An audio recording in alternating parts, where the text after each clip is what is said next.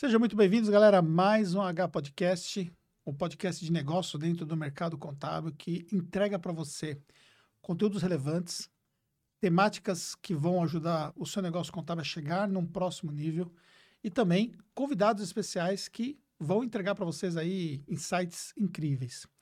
Hoje nós vamos falar muito sobre tecnologia. Eu trouxe dois convidados que são especialistas nessa área e nós vamos falar sobre serviço na nuvem, nós vamos falar sobre também segurança na internet e vamos falar sobre muitas coisas assim que vai ajudar você não somente para o seu negócio contábil, mas também no que diz respeito a levar ali conhecimento para os seus clientes em relação a essas temáticas. Eu recebo hoje aqui o Tiago Alves, que é arquiteto de soluções da Microsoft pela Latine Group e é especialista né, em soluções, segurança Exato. e tudo mais, né? Olá, boa tarde, tudo bom? Tudo bem? Já é.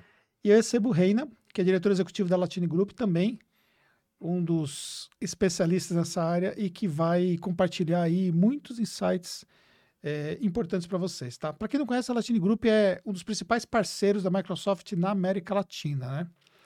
Cara, vamos lá. Primeiramente, obrigado aí. Obrigado você. Vocês terem vindo para cá. Uma honra para nós. E antes da gente começar a falar sobre esses temas, deixa eu só entender, né? O que seria o principal parceiro da Microsoft na América Latina? É, a Latine trabalha com a Microsoft já há uns nove anos é, e nos últimos seis anos, nós começamos com atividade de Cloud Service Provider. Né? Então, estamos trabalhando es especialmente com soluções de cloud. E parceiros da Microsoft é, são cerca de 28 mil aqui, aqui no Brasil, né? São 45 mil na América Latina. E nós, assim, Latini tem crescido muito. Hoje nós estamos entre o top 3 do Brasil. Nós ganhamos é, o ano passado e esse ano duas vezes o Awards da Microsoft com soluções SMB, então para pequenas e médias empresas. Né? Uhum. Então é, é, um, um título assim de muito prestígio, é título mundial, aqui no caso é regional, né, para América Latina e nós somos bicampeões. Né? E o Awards, ele, o que, que ele, ele significa do ponto de vista de análise para poder chegar uma empresa a ser ali premiada? É, são, são 50 parâmetros ou mais, né? Na verdade, eles vão te acompanhando durante todo o ano, muito perto, né? Muito próximo. Depois, é, cada, cada mês existe o fechamento dos dados, né? Nós somos parceiros gerenciados, então exige um acompanhamento muito próximo da Microsoft, né? Depois, é, existe um questionário grande que a gente, é onde você coloca, você submete é, nos concursos, né, nas categorias que você vai participar, e você prepara cases, né? Então, os cases são fundamentais. A gente, nós temos vários cases publicados, inclusive pela própria Microsoft. Na página da Microsoft, nós publicamos o nosso e, e é publicado lá. E conta o taxa de crescimento, é, enfim, são, é, é bastante complexo, né? É algo muito profissional e, e ele é feito no mundo todo. Né? Então, por regiões. Então, tem o da Europa, tem o das Américas, né? tem o da Ásia e tem o da América Latina. Show. Tiago, é, você me falou nos bastidores ali que, que você tem uma formação que foge da tecnologia, né? Exatamente, exatamente. Sou formado em ciências contábeis, trabalhei alguns anos na, na área, mas vi que é, legislação contábil não era para mim. então quer dizer que você fugiu da área fugi contábil? Da área, fugi foi, por da uma mais, foi por uma mais mais fácil, né? Tecnologia. Não necessariamente. e era, olha como, como que são as coisas, né? Você fugiu da área contábil e agora nós estamos aqui com um público Exato. da área contábil. E, e atendo vários escritórios contábeis também, né? Boa. Com a parte de tecnologia. É com uma ótica diferente, né? Uhum. É, na parte contábil, me formei em ciências contábeis para é, realmente ver essa parte de sistemas de contabilidade, né? E Aí vi a questão de legislação, tudo isso, mas eu vi um outro lado também que os escritórios são muito deficientes que é no, no básico de segurança da informação. É, hoje, claro, isso ah, lá atrás, né, algum tempo atrás, mas já se é, modernizou muito, né? Os, sistemas contábeis 100% em nuvem, então preferi para essa ótica de olhar um pouquinho de cima para poder atender todo mundo, né? Então, não, é, não importa se é um escritório, uma padaria ou uma clínica, você precisa de segurança da informação, né? Existe um movimento, né, no mercado contábil que não sei se vocês já conseguiram identificar isso ou não, que é o movimento do contador como hub de acesso às empresas, às pequenas empresas, sobretudo, né? O que, que acontece né, com relação ao trabalho do contador? Né? O contador e as empresas contábeis, eles são grandes influenciadores dos seus clientes nas soluções que esses adotam. Então, por exemplo, quando o cliente tem um problema de tecnologia, dentre outros problemas, o que, que o cliente faz? Ele busca ajuda ali com o seu contador, né? É cara, tô com um problema assim, assim, cara, tô com um problema, imagina uma invasão, né? Um problema de segurança, uma situação específica tal. Ele vai procurar a ajuda do contador. E essa aproximação das empresas de software, principalmente sistemas SaaS, que tem hoje soluções né, entregues é, no mercado de SMB, você consegue, através desse, desse hub de negócio, você consegue ter um processo de influência muito significativo, né? Então, existe um olhar hoje já da Microsoft para esse tipo de, de mercado, que é o mercado contábil? É, a, a Microsoft, assim, ela, ela atua muito forte cada vez mais na, no setor, no segmento, como você falou, SMB, né? Que são pequenas e médias empresas. Então, é, é interessante porque, assim, os focos sempre, o maior é, estava nas empresas grandes, né? Que são as corporates, as enterprises, né? Mas já faz algum tempo já que a Microsoft no Brasil, inclusive é, nós temos participado de várias campanhas, nós estamos sendo usados como instrumentos da própria Microsoft para é, levar a tecnologia, né, é, disseminar a tecnologia para esse segmento, né? Inclusive, voltando à história do awards, né? O nosso award é exatamente em SMB. Hum. Tem, tem vários awards. Essa categoria, o SMB, então, é, é, é, onde nós estamos atuando, né? E a nossa especialidade é justamente essa. E, assim, é, entregar a solução para corporate ou enterprise é muito diferente de entregar para SMB, né? Então, nós, nós temos clientes desde duas licenças até duas mil licenças. Mas a nossa, a, a fatia que a gente é, entra muito bem no mercado são clientes com 80, 90 seats, que a gente chama, né? Que são é, funcionários, Entendi. na verdade, né?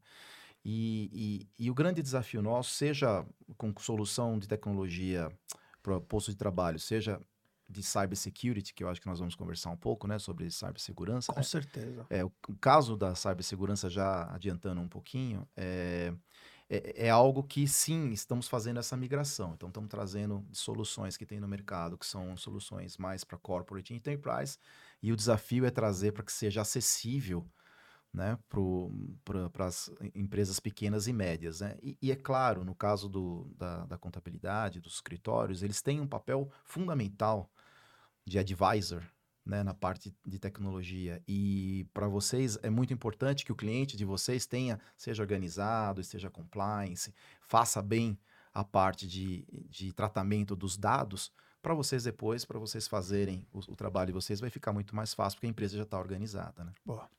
É, e, e, só Pode... complementando, hoje uh, as soluções da Microsoft, você vai conseguir atender o SMB com a mesma tecnologia de um cliente enterprise, um, um cliente grande. Entendi. Então, é disruptivo, né, essa tecnologia. Você vai conseguir atender todo e qualquer com o mesmo tipo de tecnologia. Não é porque paga mais que, que vai ter uma segurança maior, não. É para todos. Entendi. Bom, é, para a gente poder chegar nessa temática aí de segurança, acho que seria bom a gente voltar um pouco ao tempo e entender um pouco os períodos que nós passamos, né? Pré-pandemia, pós-pandemia é, e pós-pandemia, né? É, e, e por estarem há nove anos no mercado, né? Então, vocês pegaram claramente esse período, né? É, o grau de consciência hoje de uma solução cloud é diferente do que era antes da pandemia? É, sim, totalmente. É, né? Teve uma, teve um, uma transformação. Totalmente. Entendi. Totalmente. É. O mesmo presidente da Microsoft, o CEO, né, o Satya Nadella, disse que é, muitos anos, né, houve um avanço de muitos anos em apenas dois anos. Né?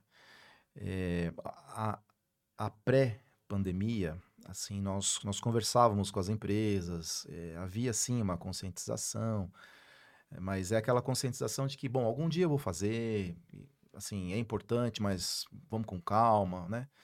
Principalmente a questão é, do trabalho remoto, né? Uhum. Então, o trabalho remoto, assim, eu, eu lembro de 15 anos atrás de, de ir para os Estados Unidos e já existia lá. Então, tinha escritórios da Califórnia que tinham pessoas, né? E eu tinha participado de reuniões que você tem o diretor, o gerente, o supervisor e, e uma galera, cada um num estado e participando. Então, o gerente não está junto com a equipe. Isso aí eu via há, há 15 anos atrás nos Estados Unidos. Já existia isso, porque já existia infraestrutura, então era mais fácil lá. Aqui no Brasil, é, sim, existia, mas algumas empresas praticavam, as empresas que praticavam eram as empresas de fora.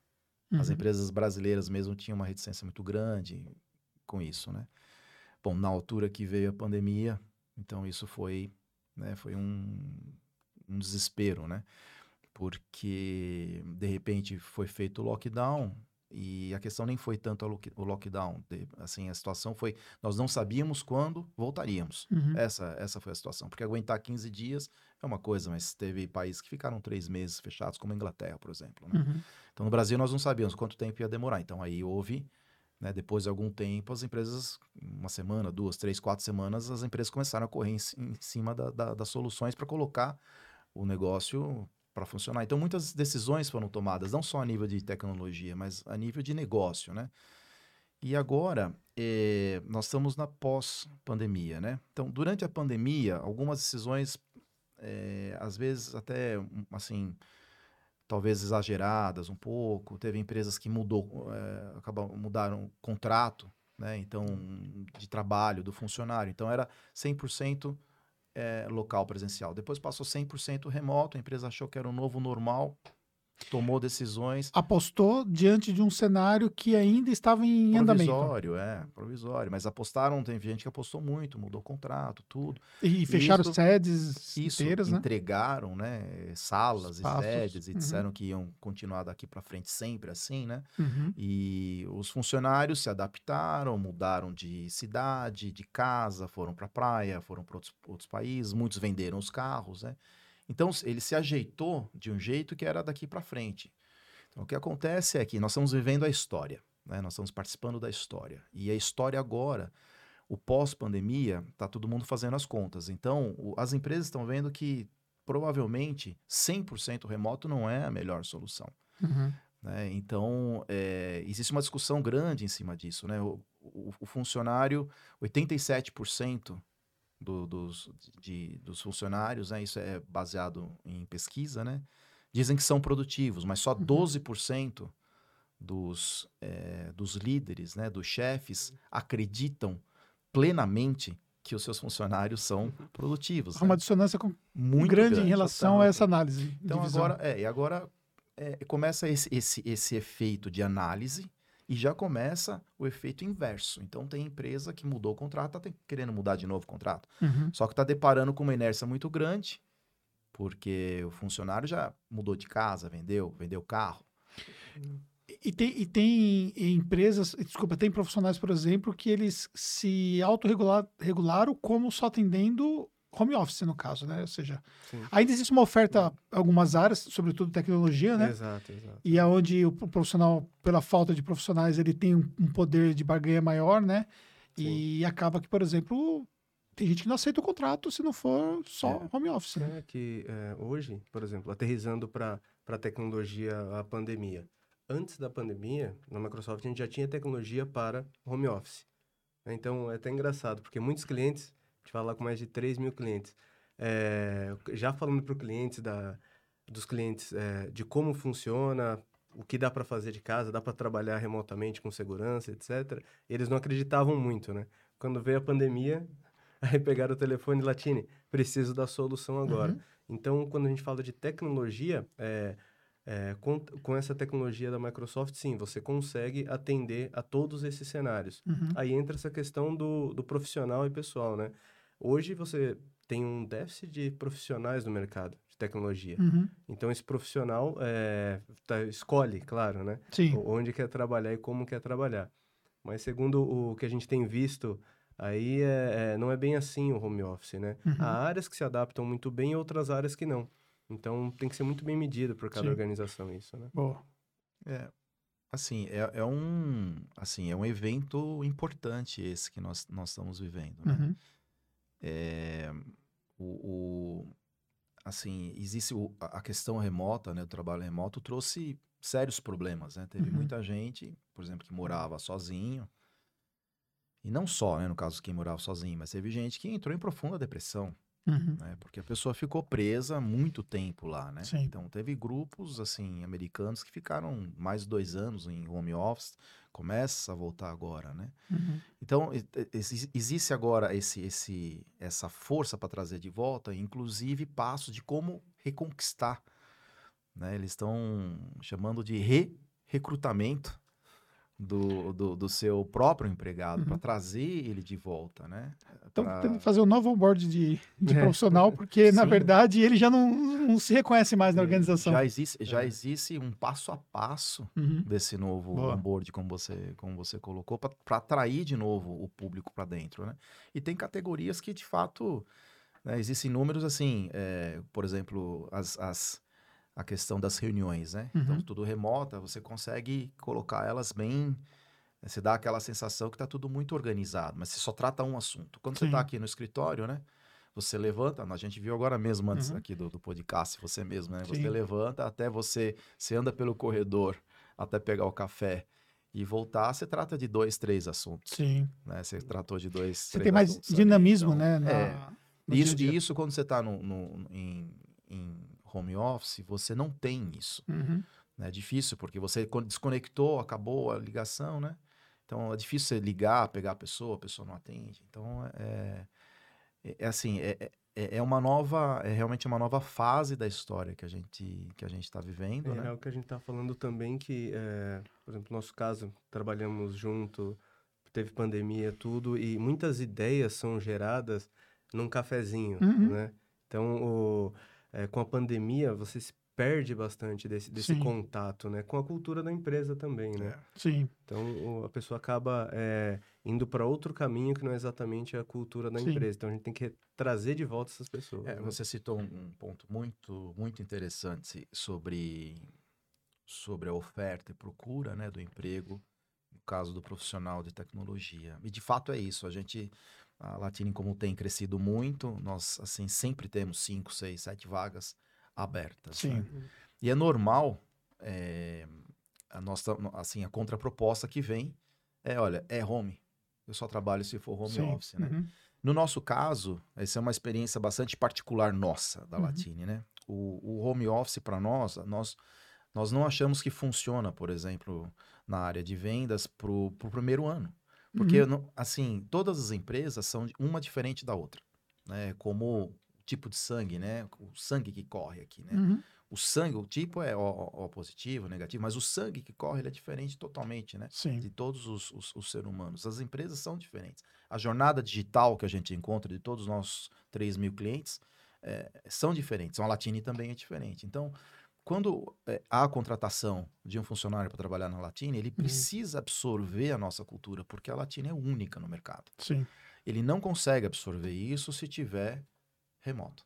Entendi. Ele tem que estar tá presencial. Então, o remoto para nós, depois de um ano, dois anos, ele é algo conquistado. Entendi. Então, a gente acha. E isso que... em todas as áreas ou somente na área de vendas? Em todas as áreas. Entendi. É, é que elas têm dinâmica diferente, e... né? Mas todas as áreas. Agora, tem área, por exemplo, como área de venda ela é uma área muito ritmada, né? Sim. Ela é, uhum. é, assim, precisa a gente estar tá sempre acompanhando a parte emocional, né, dos Sim. vendedores, se está empolgado, se não está. Então, você consegue é, você consegue isso olhando na pessoa tomando Sim. um café como o Thiago falou, né? É, de uma certa forma, seria como a gente fazer esse podcast à distância, né? É. A gente teria limitações do ponto de vista técnico e do ponto de vista também de interação é. por fazer à distância. Então, é. a qualidade final não ficaria a mesma, né? É. Então, esse é uma, um fator, por exemplo, que a gente hoje, pensando nesse exemplo, a gente, cara, é mais difícil, é. Eles tiveram que vir para cá para você se deslocar e tudo mais. Só que a gente sabe que a entrega final ela é mais é relevante e, e tal. E é claro que, que dá para ter total qualidade no home office, entregar satisfação 100%. É que é, parte da pessoa também aprender a trabalhar Sim. no home office. Por exemplo, uma posição de um desenvolvedor, às vezes é mais fácil ele desenvolver isso no home office do que no escritório, Sim. abarrotado com vendedores, com, com um monte de gente falando. Então, é, é esse, isso que cada empresa tem que, que entender do seu negócio para as pessoas conseguirem ser mais produtivas, né? Oh.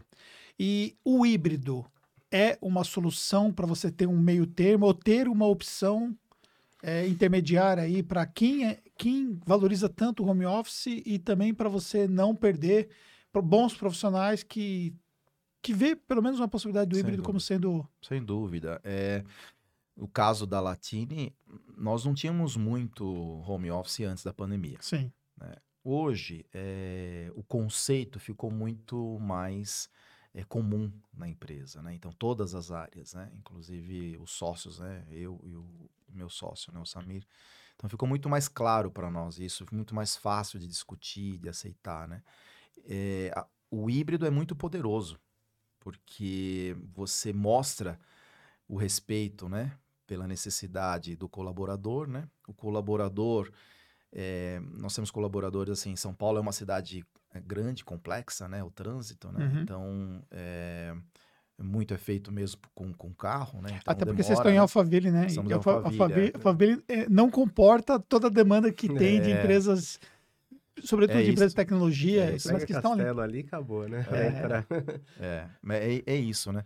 Mas é, ele, é, ele, acaba sendo uma, uma, um contexto muito poderoso, o híbrido. Uhum. Então, você dá um dia ou dois dias é, para o é, colaborador, independente das áreas, né? uhum. independente das áreas. Nós tivemos um caso é, interessante que um, um, vendedor nosso foi morar, porque precisava, né? Isso foi, se eu não me engano, antes da pandemia, ele foi morar em Miami. Ele foi morar em Miami, porque precisava, ia fazer o curso, nós apoiamos, gostamos muito dele, treinamos ele e tal. E ele ficou um ano, um ano e meio, bateu nas metas todos os meses. Entendi. Então foi, foi, foi algo bem, bem interessante. Assim como, como um conjunto, você ter o trabalho híbrido, que você fique três, quatro dias na empresa, um dia em casa, é um negócio que tem funcionado muito para nós. Funciona muito quando, bem. Quando o colaborador já, já pegou para si a cultura da empresa, já entende como tudo isso funciona. Mais fácil. O tranquilo. home office é, é, totalmente tranquilo. É, aí é mais fácil, você já confia é. nele, você sabe quais são as metas que você tem, os objetivos, os parâmetros. Então, não é porque ele saiu do escritório um dia que a nossa o nível de confiança na produtividade dele vai, vai baixar. Sim. Então, ela fica intacta. Uhum. Fica intacta. Bom. E como que a tecnologia, e aí, sobretudo, o, o, que vocês são hoje especializados, né, com as soluções da Microsoft, como que ela ajuda nesse trabalho do home office? É, hoje ela ajuda em vários aspectos, tá? Desde a produtividade, do bem-estar do seu colaborador. A gente tem, por exemplo, o Vive Insights, que fica todo dia vendo o comportamento dele, por exemplo, em reuniões. Olha, você participou de cinco reuniões marcadas por outras pessoas em determinado horário. Você não gostaria de tirar 15 minutos de descanso e já marcar na sua agenda?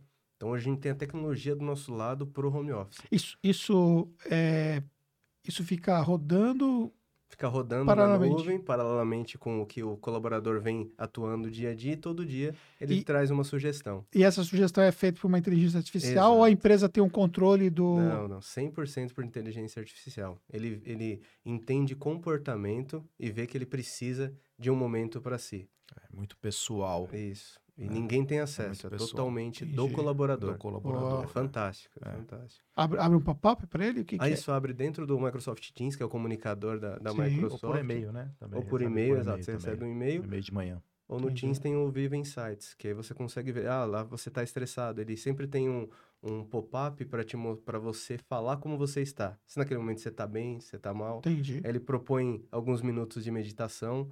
Então a gente falou ó, um pouquinho de produtividade, que é o Teams, o, o, e-mail, o, as planilhas, os sistemas, né? É, e o bem-estar do colaborador. Aí entra também toda a camada de segurança para sua empresa.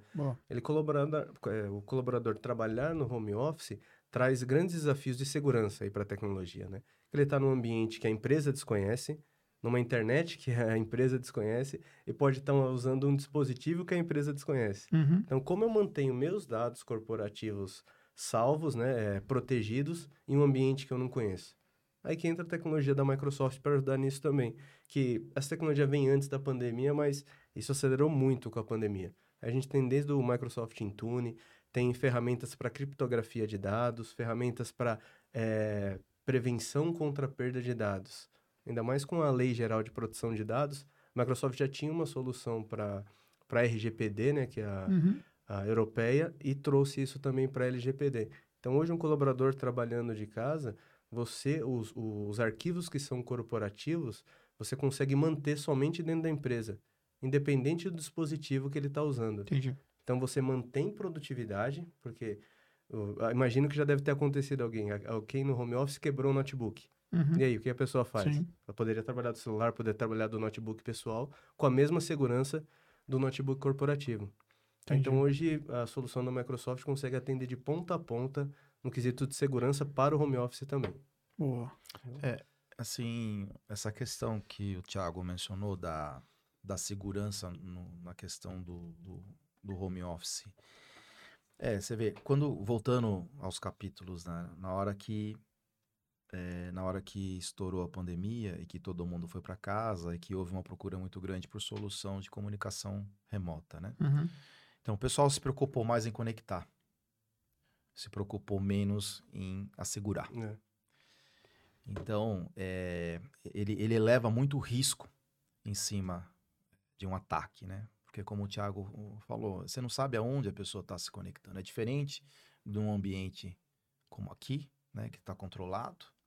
E, então, você tem todas as políticas de segurança tal. Outra coisa é, o teu colaborador, ele está no aeroporto, ou ele está na faculdade, uhum. né? ou ele está em qualquer outro lugar conectado a qualquer outra rede, ou mesmo na casa dele, que não tenha esse mesmo nível de segurança que ele tem. Então, hoje existe uma, uma um, dentro do, do, desse movimento existe uma conscientização grande em cima da, da cibersegurança, né? Inclusive a Latini Group ela comprou uma, uma, uma empresa, né, que é a Cloud Target, especializada em cybersecurity. Quer dizer, é uma das principais empresas de cybersecurity no mundo da Microsoft aqui no Brasil. Por que vocês fizeram a aquisição? Então, a Microsoft, é, nós tivemos o último Inspire um, o mês passado, né? Foi umas quatro, cinco semanas, né? E foi o, o tema do Inspire. Assim, aumentou muito os ataques é, de hackers internacionais aqui no Brasil. Né? Foi um movimento que está sendo estudado, né? Uhum. Então, do mundo todo, entraram muito aqui. Então, é, as empresas foram atacadas, é, individualmente o pessoal foi atacado. Então, assim, há uma necessidade de a gente se proteger. Uhum. Isso, na verdade, é uma, é uma, é uma guerra digital. Né? É uma guerra digital. Dentro da, do mundo digital, realmente está acontecendo um, uma guerra grande, né? E, e, na Cloud Target é interessante porque você, inclusive, eu já faço, abro aqui o convite, Anderson, para quando você quiser, a gente pode até gravar um podcast lá dentro, uhum. bem especializado nisso, né? Tem as telas atrás, você consegue ver os ataques acontecendo em tempo real no mundo todo. Sério? É, é, é, é muito interessante. E lá, assim, existe inteligência, né? Uhum. E, e a ideia é proteger os clientes. No caso é, da cibersegurança, reforçando, né? Também era uma solução que estava taxada como uma solução cara para enterprise, para corporate, né? E é essa solução, depois que a Latine, como nós somos muito especializados em, em SMB. Né? Então, nós, o trabalho que nós temos feito com a Cloud Start é exatamente a criação de pacotes de serviços de cybersecurity que uma empresa SMB, uma S de small, né, uma pequena, né, a pequena consiga pagar e consiga uhum. ter o nível de segurança e consiga estar protegido. Entendi. Tá? E, e, e, por que é importante pensar é, em todos esses nichos de clientes, SMB, Corporate, Enterprise? Hoje o hacker ele não vai mirar na sua empresa tá? Ele pode simplesmente disparar para um range e você está no meio.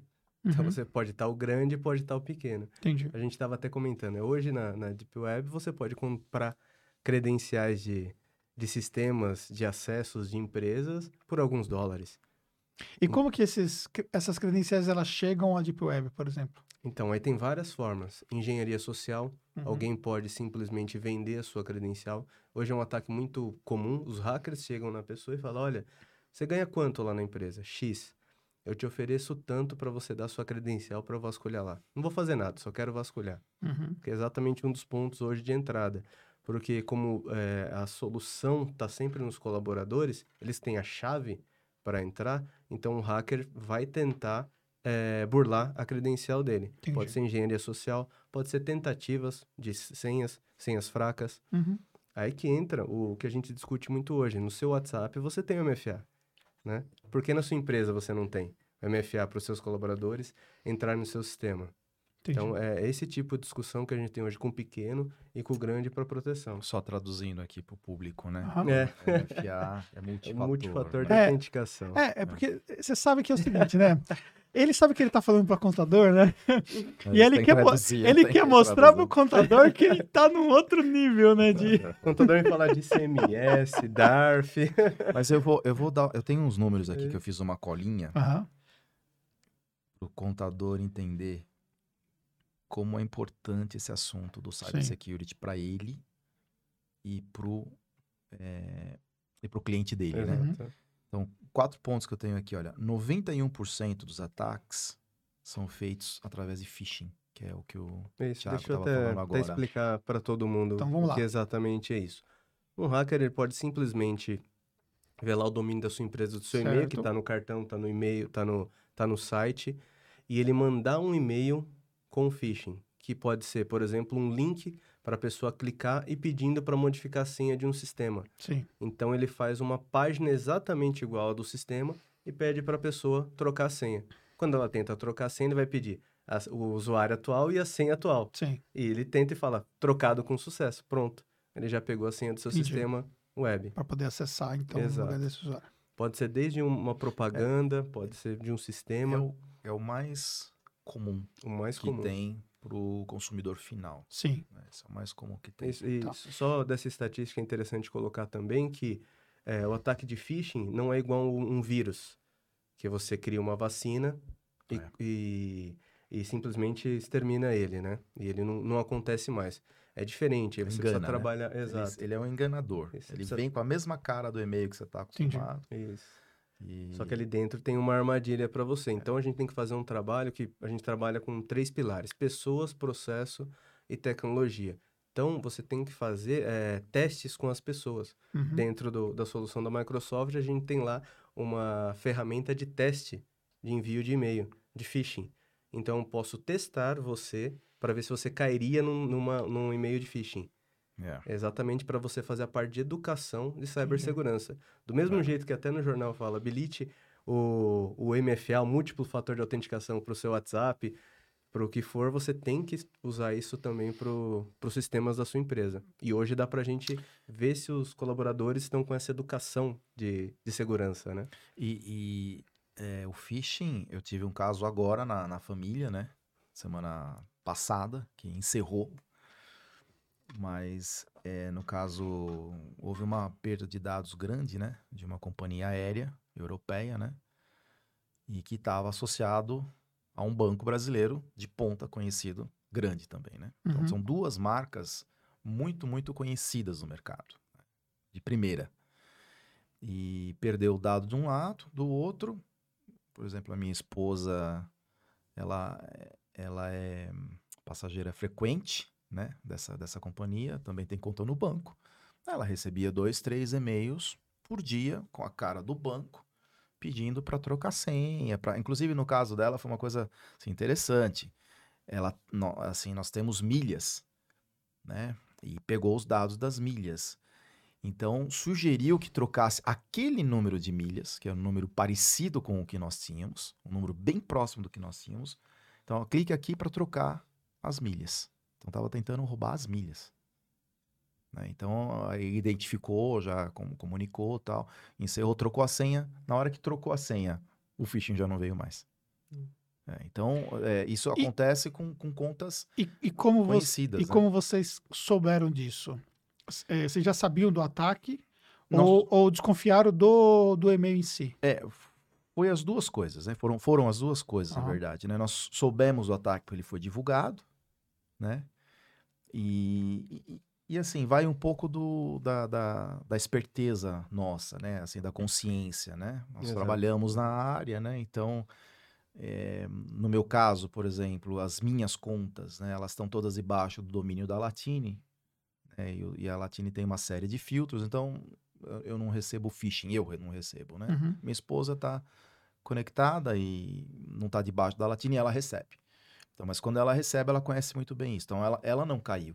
Uhum. Mas foi feito de um jeito que, assim, a maioria cairia, cairia. sem... É, é, o que comentou, né? Pagou três, três meses boleto, né? Exato. Achando que estava pagando o boleto certo, estava pagando o boleto errado, Entendi. né? Então, é um negócio...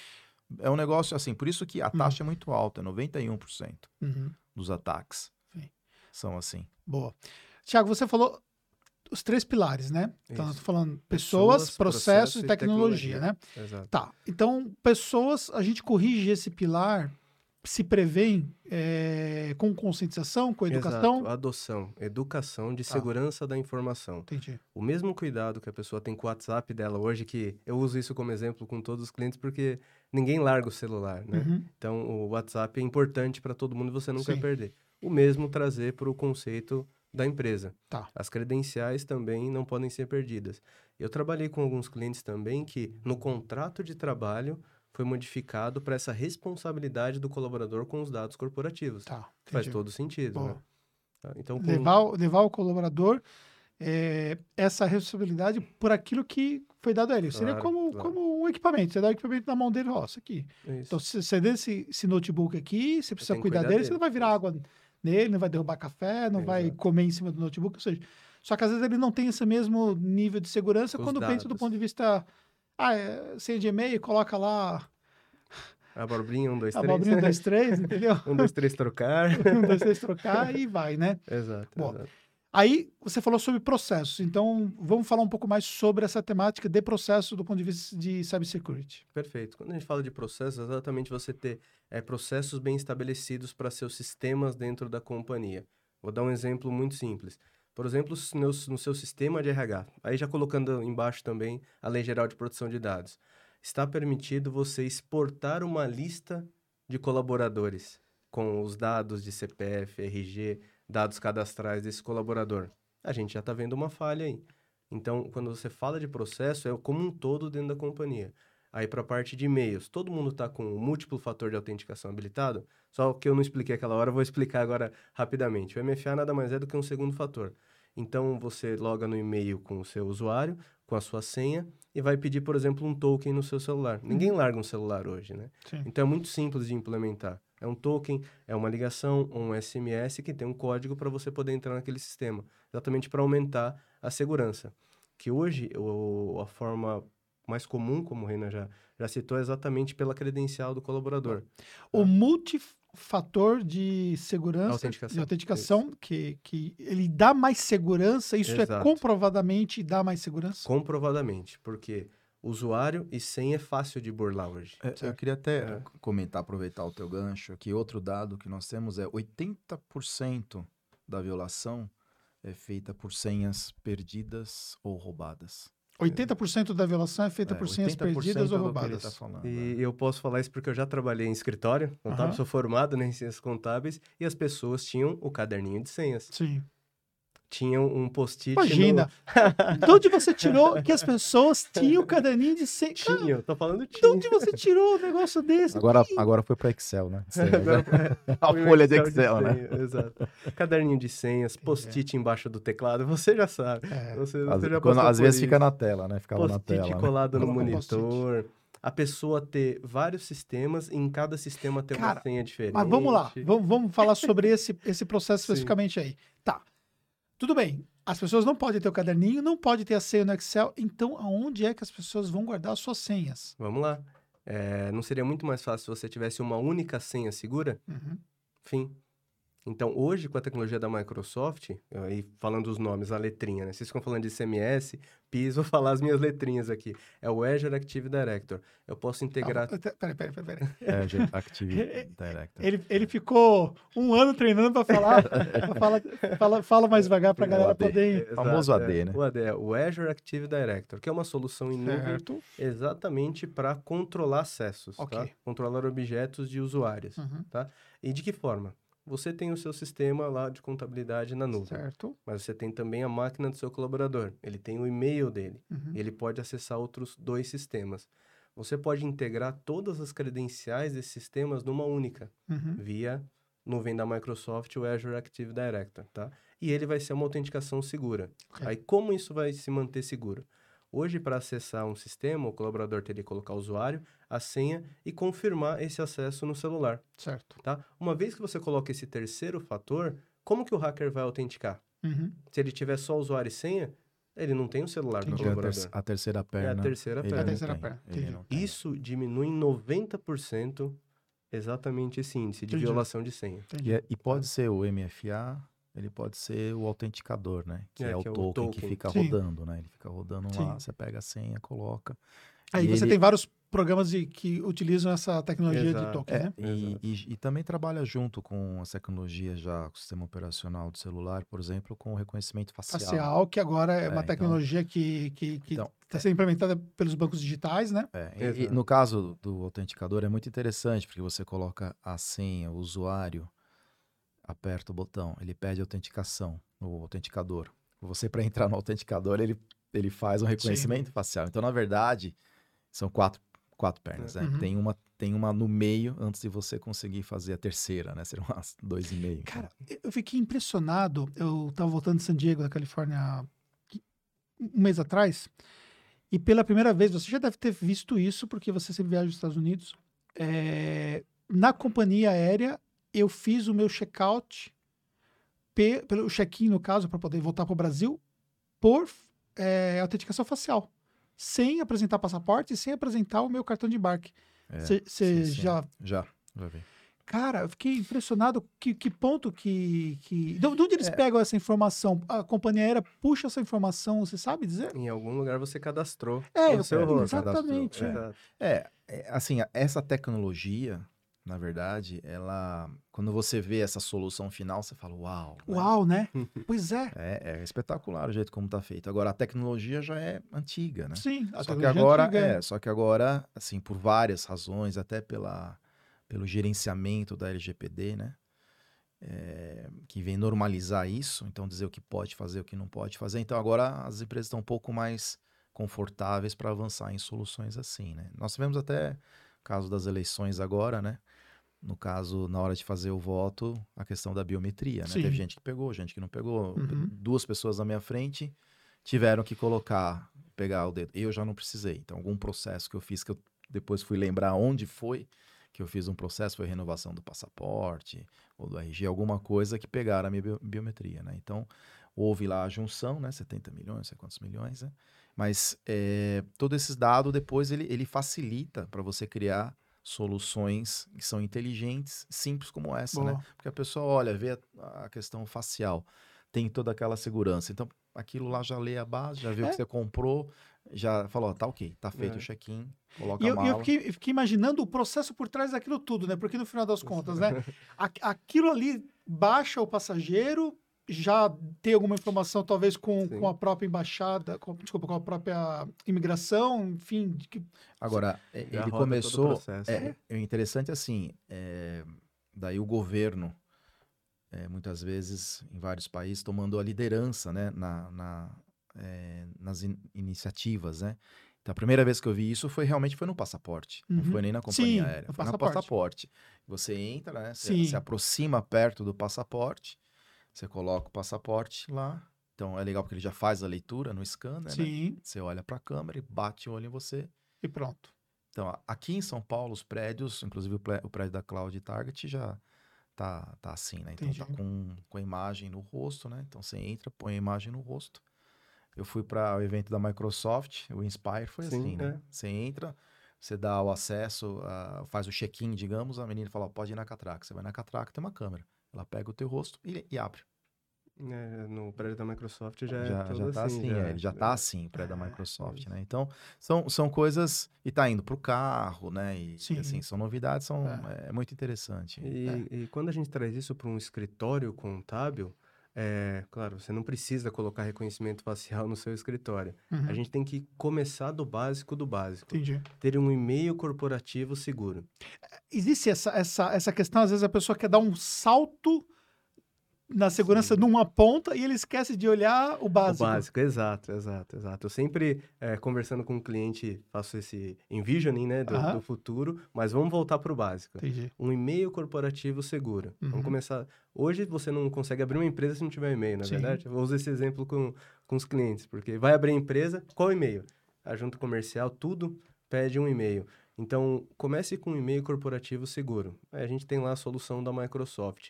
Esse e-mail, junto com o pacote da Microsoft, vai compor uma solução de segurança, já de produtividade para os seus colaboradores.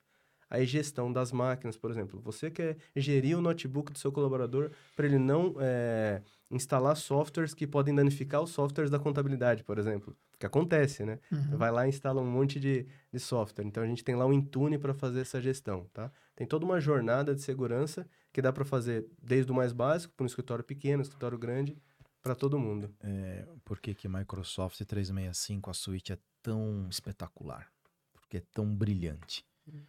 Porque ali tem um legado muito grande da Microsoft que veio desde lá de trás e ela, ela vem melhorando, ela vem deixando cada vez mais as suítes modernas. Né? Então hoje você consegue, é, através do software, ter um controle é, centralizado de todo o teu escritório assim, com, com credenciais, é, nível de segurança, isso fica muito mais fácil para você para você administrar, né? Uhum. Antes, assim, o software ele era perpétuo, era colocado, né, em cada máquina. Então, você para fazer é, para você faz, ter a mesma política de segurança, você tinha que ir máquina por máquina por máquina fazer, né? Uhum. Então, hoje com, com a solução em SaaS, você consegue assim rápido assim, disseminar todo, todo o teu controle.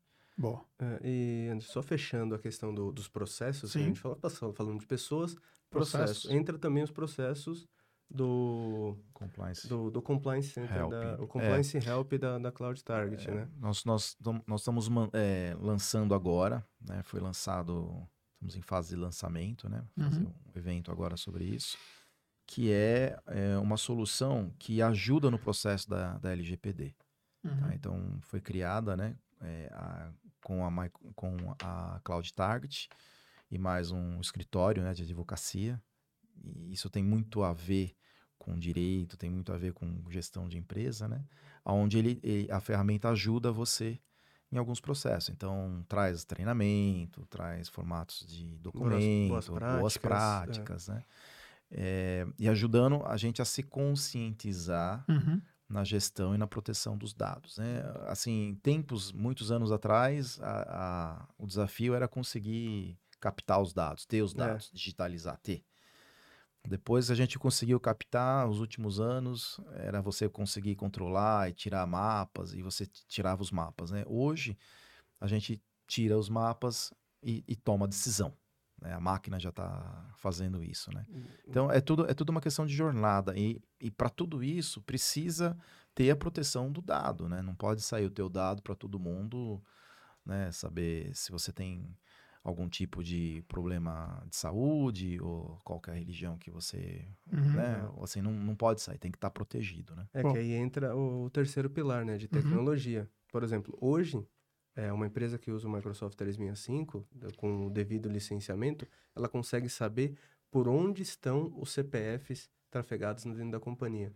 Você consegue mapear dados sensíveis que estão no seu e-mail, no seu OneDrive, que é o seu drive pessoal, no seu SharePoint, que é o seu drive compartilhado, por exemplo, do RH, diretoria, financeiro. Você consegue ter um mapeamento se nos documentos dentro desses diretórios tem um CPF, tem um CNPJ. É uma ferramenta para o DPO.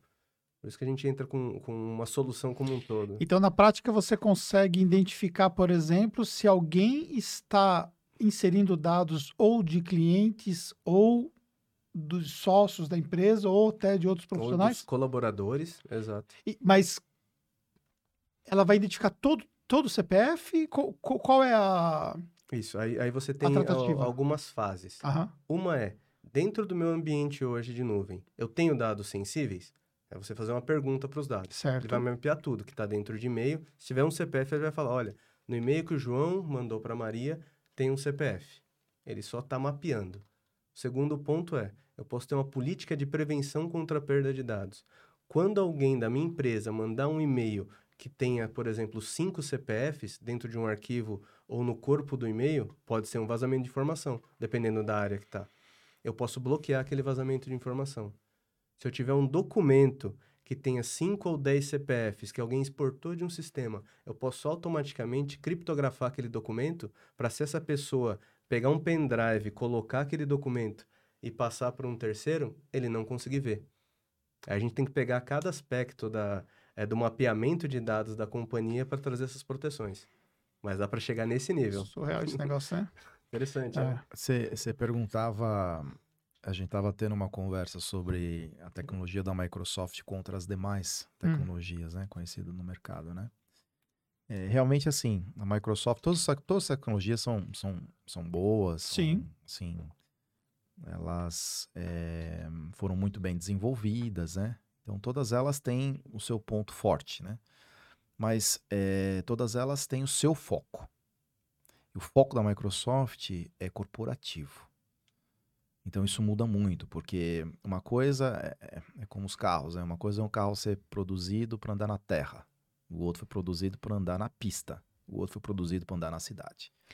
São três carros, mas cada um tem um desempenho melhor na sua função. Então, a Microsoft é, ela, ela é, é a empresa que tem a tecnologia de ponta mais completa é como a gente fala, end-to-end, -end, né? Ela vai do back-end, ou seja, do que acontece atrás, até o front-end, que é o funcionário que está ali na ponta com o tablet. Né? Mas, mas quando a gente, por exemplo, pega ali a solução do Office 365, que é vendido, por exemplo, ali nos, nos, nas lojas de modo geral e tudo mais, a pessoa, ou a solução que a pessoa vai lá, compra o notebook dela e ela por mais ah, X, ela, solução, ela né? compra a solução e tudo mais. Essa solução desse Office é diferente da solução que uma pequena empresa contrata? É, é, é vai, vai, depender do, do tipo, que ela comprou, do é, tipo, tipo, que ela ah, comprou. existe, existe é, tipos é, de... Na verdade, existem duas famílias, né? vamos, vamos, vamos dividir aqui. Existem duas famílias, né? A, a Microsoft nasceu no mundo corporativo, né? Uhum. Bill Gates lá fazia o DOS para a IBM, né? Então, a, assim, o foco da Microsoft é no mundo corporativo. Uhum. Né? Mas ela tem uma linha né, de home e que também pode ser comprado, assim. Então, assim, no pacote de home uhum. tem um tem um tem um, um, pacote de funcionalidades, né? E no outro pacote, né, que é esse que vem com computador, tal, ele é um pacote mais profissionalizado. Então, esse pacote mais profissionalizado, ele é dividido em outros né, em outros níveis de é. pacote, é. É, em famílias. Então, isso depende do grau, digamos assim, da jornada digital que a empresa esteja. Né? Então, tem empresa que ela, ela já está começando agora, então ela tem 80 funcionários, ou 60, ou 20. Então, ela não precisa comprar o mais caro, né? O premium, como a gente chama, né? Que vem com, com SharePoint, com uma série de coisas, né? Mas você tem a outra que sim, que precisa. Né? Então, ela já, já é mais sofisticada, ela tem um sistema de gestão de documentos já incorporado. Isso, é, São... dando, até complementando, dando um exemplo, ou vamos supor que é um escritório com 5, 10 colaboradores. Certo. Ele precisa de primeiro ter um domínio, certo? Vamos começar do, bem do começo mesmo. Ah, precisa ter um domínio na internet. Posso entrar em qualquer site que vende domínio e comprar um domínio. A segunda coisa, quando o, o contador, colocando aqui no, no, cenário, compra uma máquina que já vem com um Office, provavelmente ele está comprando só Word, Excel e PowerPoint, né? Uhum. A gente está falando de uma plataforma em nuvem, onde com esse domínio em mãos, ele vai lá e vai configurar o e-mail dele para ser corporativo. Certo. E aí já está embutido toda essa segurança. Anti-spam, para não receber e-mails em é. massa, que é o que o Reina falou. Então, ele contratando esse pacote em nuvem, ele vai ter um tenant, que a gente chama que é um locatário na nuvem, onde essas informações vão estar tá lá. Então, as informações corporativas vão estar tá todas salvas na nuvem da Microsoft. Então, é, é, é, diferente o, o pacote que ele contrata. E dentro desse pacote também tem lá Word, Excel, PowerPoint, Outlook, que todo mundo gosta. Sim. Tá? E essas soluções estão integradas com a nuvem. Ele começa com um e-mail seguro. Aí, por exemplo, se o contador tem lá o seu servidor de arquivos, Está lá todos os arquivos de clientes, é, informações, relatórios. Ele pode migrar tudo isso para o SharePoint e deixar na nuvem. Com esse nível de segurança que eu falei. Se alguém pegar essa informação do cliente X e mandar para um terceiro, o terceiro não consegue abrir. Está criptografado aquela informação. Uhum. Tá? Então, é, para cada negócio, aí é um trabalho que a gente faz lá, de entender a necessidade do cliente para propor o melhor pacote de solução para ele. Não é ele direto comprar uma Ferrari e ainda não sabe dirigir, né?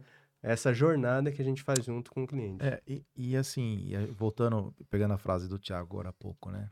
Falando do básico do básico, com o pé no chão, né?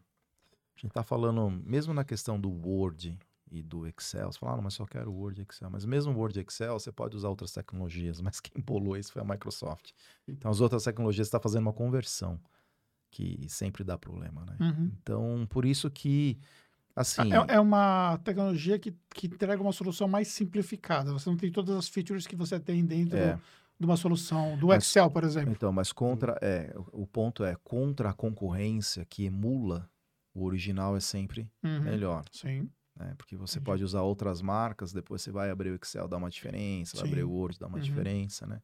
Próprio então, PowerPoint. É, o PowerPoint. Então, a questão, o que o pessoal sempre pergunta, né? Ah, como é que é a Microsoft contra a Google, por exemplo, né? uhum. né? Ou contra a AWS, contra a Google, né? Mais o caso da Google. É, a Google, assim, ela é espetacular uhum. o que ela fez, tudo. Mas ela, ela tá voltada mais pro, pro mundo é, do consumidor final ela foi criada assim, né? Mais para o consumidor final. A Microsoft foi mais criada para o momento corporativo. Então, uhum. são coisas diferentes. É, a, a, gente, na, na jornada, não, não só o Google, né? Tem outras ferramentas, por exemplo, que a gente enfrenta bastante no mercado, com respeito aos, aos é, ao e-mail corporativo. Né? Uhum, então, tem soluções que são gratuitas. Sim, né? sim. Mas nós temos, inclusive, e-books no nosso site. Aliás, o nosso site tem bastante, muita informação de blog. Nós soltamos posts todos os dias. São uns 30 e-books que tem lá. E tem um, um dos e-books lá que fala exatamente sobre é, o e-mail é, profissionalizado. Então, a pessoa tem dois, três caixas, quatro, cinco caixas então depende do comportamento que a empresa quer, quer ter. Né? Chega um, um determinado momento que ela precisa ter o domínio dela. Uhum. Ela vai mandar, né, ela tem uma empresa que chama Stewart, não vai mandar stewart.gmail.com. Uhum. Precisa ter lá o domínio dela, né? Até Quem... por uma questão de credibilidade, né? Não, é isso, é isso. É. É, não, é, não, estamos nem olhando só o lado não, não, de segurança, reunir, é credibilidade, porque ela é. vai ter o Stewart a é isso. gmail.com e BC é. e aí vai, né? Não tem então, fim, né? É, é, isso. Agora você vai falar, o, esse Gmail funciona? Ah, vai funcionar. Sim, sim. Depende do que você quer para uhum. a sua empresa, a imagem que você quer. Ah, eu quero ter um para pessoal. Beleza. Ah, mas você quer ter um para tua empresa? Então, para tua empresa é isso. Você passa uma imagem de pequeno. Uhum. Então, hoje já não, não tem muito essa questão de você é uma empresa pequena ou grande. Uhum. Isso tinha há uns anos atrás, Sim. quando a tecnologia era muito cara. Hoje não é essa a questão. Hoje a questão é qual é o seu comportamento. Uhum. Em inglês, né, o behavior, né? Sim. Então, qual que é o seu comportamento? Como é que você age? Como é que a empresa está agindo? Ah, a empresa ela é pequena, mas ela age como uma empresa grande, porque ela pode, ela tem já acesso à tecnologia que a empresa grande tinha há uns anos atrás e por um preço, por é. um preço justo. E, ela e... paga lá é, por usuário. Por usuário. Então né? ela vai ter uma escalabilidade de custos baseado Sim, no volume de usuários. Né? Sim. É, seja, ela precisa, precisa subir duas licenças hoje. Vai subir hoje duas licenças. Daqui 20 dias, se precisar baixar três, baixa vai três. Baixar, e você é vai pagar só. É, você baixa só o que você. No nosso caso, no caso da Latine, nós temos um portal para isso Entendi. que o cliente ele ele é, administra, ele sobe e desce Pô. ele mesmo. Então. Isso já fica conectado com a Microsoft, sim, caso. Sim, conectado com a Microsoft. Entendi. Ele mexe lá na Microsoft atualizado e se atualizado no billing, que é atualizado na, na fatura que vai. Então ele paga simplesmente o que ele está usando. Mas é, às vezes a gente se depara dentro do mercado contábil, por força do meu trabalho, com a seguinte situação. Aí o cara vai falar assim: ah, mas eu vou pagar. Só para um, ideia de valor, só para gente usar. 21 reais. A partir de 21 reais seria um, um, um business sim, simples, uma, no caso? Uma simples, exato. Uma simples, né? Mas que já leva bastante coisa. Já leva bastante coisa. coisa. É. E depois uma intermediária, depois disso seria o quê? Aí se tiver o pacote Office, vai para 107, 110 reais. 110 reais com o pacote é Office. Então vamos partir desse pressuposto. Não, tem uma com de, pa... de 80 e poucos reais também. Eu acho que é 70 ou 80 reais. 70 ou 80 reais. Aí ele pega e fala assim, ah mas eu vou ter que pagar 80 reais para cada funcionário meu. Eu tenho 10 funcionários aqui, vou pagar 800 reais por mês. Como é que vocês trabalham a mente é, desse, desse profissional para ele poder entender que isso faz sentido? Exato. Aí, é, aí são vários aspectos. Aham. Primeiro, produtividade. Certo. Tá? Dentro dessa solução, você não tem só lá o Word, Excel, PowerPoint. O que a gente falou bastante aqui, o e-mail. Só que o e-mail é uma parte da comunicação uhum. da empresa. Geralmente, hoje, o e-mail é, é usado não para conversa, e sim para é, garantir que algo será feito e está sacramentado, vamos uhum. dizer assim, para confirmação. Tudo, o, todo o restante precisa de uma ferramenta de comunicação. Uhum. Que espero que não usem o WhatsApp, por, por ser pessoal, você usa um corporativo, que é o Microsoft Teams. Uhum. Então, lá dentro você tem um chat corporativo, um para um, ou você pode criar equipes uhum. para os colaboradores conversarem e interagirem. E dentro dessas equipes, você vai tratar também todos os documentos que esses colaboradores estão interagindo. Então, você tem dentro dessa suíte também a parte planner, que é planejamento. Se você precisa de uma lista de tarefas para a equipe, se você não usa nenhum so outro software para isso, lá dentro também tem. Se você precisa de um forms, um formulário na internet para fazer uma pesquisa com o seu cliente, uhum. ou fazer uma pesquisa dentro da sua companhia. Tá? Então, você tem lá o SharePoint, Todos os documentos do seu departamento, do seu escritório, podem estar dentro do SharePoint. Então, dentro dessa solução tem um monte de coisa para te ajudar no dia a dia. Aí o segundo ponto, segurança. Uhum. Aí é o que a gente vem conversando. Você vai ter um segundo fator de autenticação para o seu colaborador entrar na plataforma. Oh, não dá para usar. É, é, porque assim, o pensamento muitas vezes, ah, mas eu tenho a solução gratuita, então ele até usa um domínio, mas é ele isso. usa como base uma solução gratuita, por exemplo, entendeu? Sim não dá para usar uma solução gratuita e você esperar que você vai ter o nível de segurança que você Exato. tem, por exemplo. Não dá. Não dá. Não dá. É impossível. É assim, é, é, uma, é uma, assim, é uma pergunta interessante. Foi uma pergunta que a gente, é, eu que sou um pouquinho mais mais velho aqui em tecnologia, né? A gente viveu isso nos últimos 30 anos sobre a questão do pirata, se é gratuito, uhum. se não é mesmo. Não só solução pirata, solução gratuita mesmo, sim, né? Sim, sim, e, e, também o pirata, né? E, então, contra a, a, solução, né? Mas eu, eu costumo dar o exemplo, que é um exemplo que todos nós vivemos, né? Assim, ou vivenciamos, né? Assim, que é o, o grande exemplo da Netflix, né? Eu, eu, eu lembro quando foi lançado o, o DVD, né? Então era a fita, era aquela fita tal. Depois foi lançado o DVD. Aí eu lembro quando começou a ser copiado o DVD. Uhum. Depois eu lembro da história do torrent, né? Uhum. Que o pessoal Sim. baixava o torrent, né? então todo mundo baixava torrent, né? Eu e não. o torrent...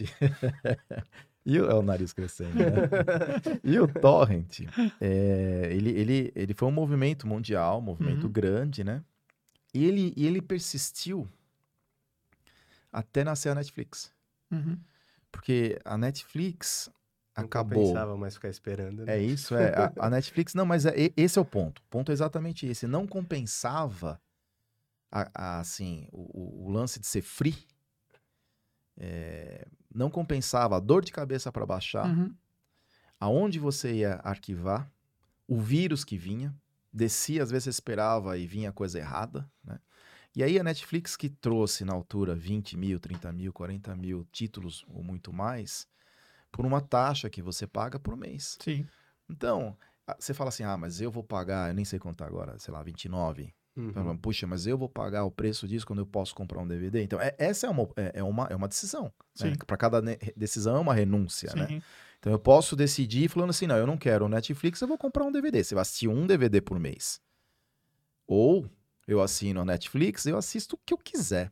Mas isso também, pegando esse exemplo que você acabou de citar e levando, por exemplo, a Microsoft, então, é isso, isso surgiu. Não, é isso, é isso. A questão toda é assim, esse, esse é o exemplo que eu dou quando as pessoas perguntam para nós, né? Essa pergunta que você fez. É, para a Microsoft, assim, até alguns anos atrás, uhum. A gente, eu lembro de participar em reuniões, de ver lá aquela a tarja vermelha em cima, né? Que você via que não estava licenciado. Sim. Imagina, ninguém nunca viu isso. Nós não. nunca usamos isso. isso Agora, corte. É, o corte aqui. Tava, é, mas é. aquilo, é. aquilo, quando aparecia, era, era uma sensação que Desespero, você fala assim: Meu né? Deus do céu, eu vou fazer a apresentação pro cliente e vai aparecer aquilo, né? Põe uma, uma fita, uma na fita tela. na tela. Né? Não, mas é, é isso, a é. gente, todo mundo viveu, vivenciou isso, viveu é. isso lá atrás. Né? Que não faz sentido hoje, então, é isso. considerando, né? Mas antes, eu lembro, eu lembro até a gente comprar, né? É... Até lembro de nós estarmos juntos, eu e você, há muitos anos atrás, indo na Paulista comprando software, né? que vinha 15, 20. Não, a gente não fez disquete. isso. não, disquete. A gente disquete, comprava disquete, né? Comprava Meu o software. Deus. Eu lembro de ir com ele numa, numa, numa travessa lá da, da... Não era comigo. e a gente. O MS-DOS e caixinha, né? É, comprava um Office, comprava um Office e vinha 20 disquetes é. né, da Microsoft lá. E ficava enfiando lá porque o negócio era legal. Uhum. Né? Só que aquilo ficava na máquina, né? Então, para fazer o licenciamento, tinha é. que comprar outra coisa e tal. Então dava, dava as na, chaves, na altura, as keys. É, as chaves. Então isso tudo, você fala assim, puxa, acabou tudo isso Sim. por 70 reais, aquela conta que você fez, por 700, 800 reais por mês. Sim. Agora, se o, se o gestor, o contador, o cliente do contador não vê valor nisso... É. Alguma então, coisa está errada no negócio dele, né? É, entendeu? Como, é, porque é tão, é tão claro hoje isso, é tão claro que a, esse, esse é um cheque que você paga, você pode até reclamar com o da luz, ah, tá cara. Mas você tem opção sem ser a, uhum. a energia elétrica? Não. A água, vou pagar, oh, mas tá caro. Você pode reclamar, tá caro.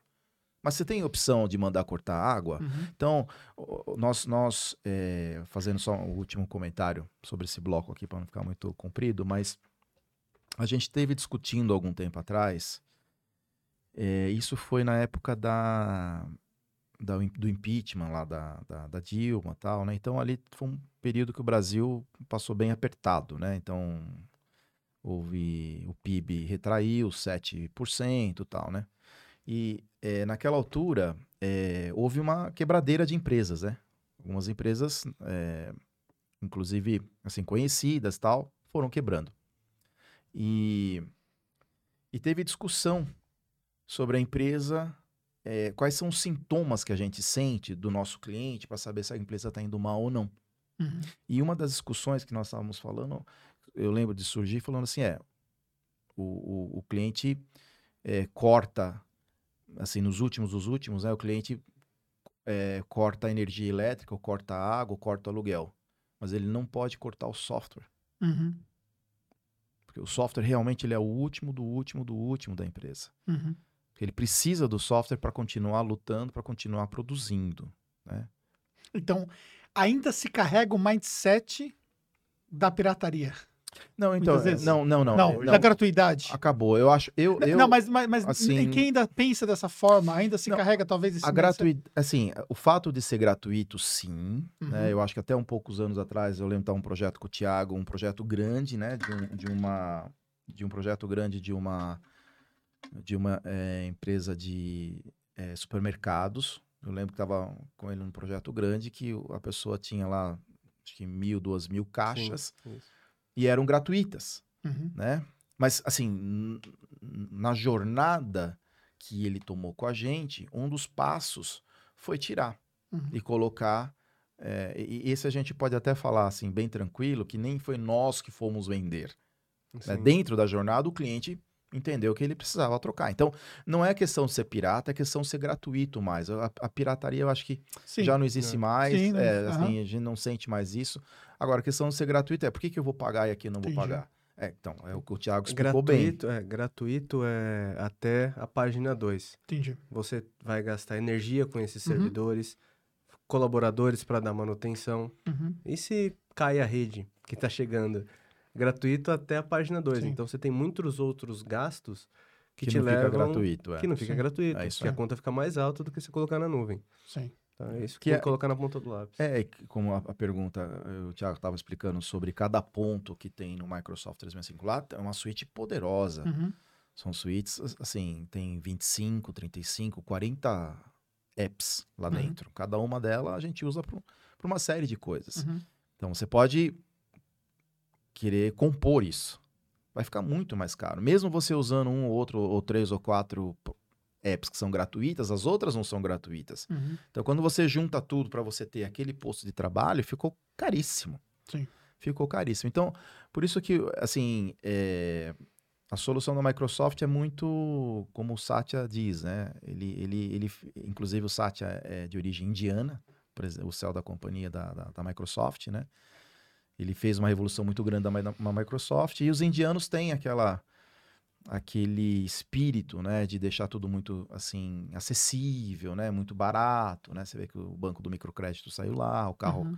abaixo de mil dólares saiu lá, todas essas coisas saíram lá, né? Então ele, ele tem essa ideia da Microsoft conseguir atingir o mundo inteiro né, com um preço que seja o mais acessível possível. Ele uhum. escreve vários artigos, inclusive na Harvard, sobre democratizar a tecnologia. Ele bate muito nisso.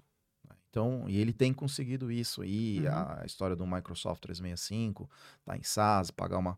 Né, hoje, hoje para o contador, não precisa mais, é, se não é um investimento mais do CAPEX, né? Você trouxe isso para o OPEX. Uhum. Então você paga isso todos os meses. Então no mês você sabe que você Sim. vai pagar aquilo lá. E tem previsibilidade, né? Total. E, e total. o que eu falo para os meus alunos, né?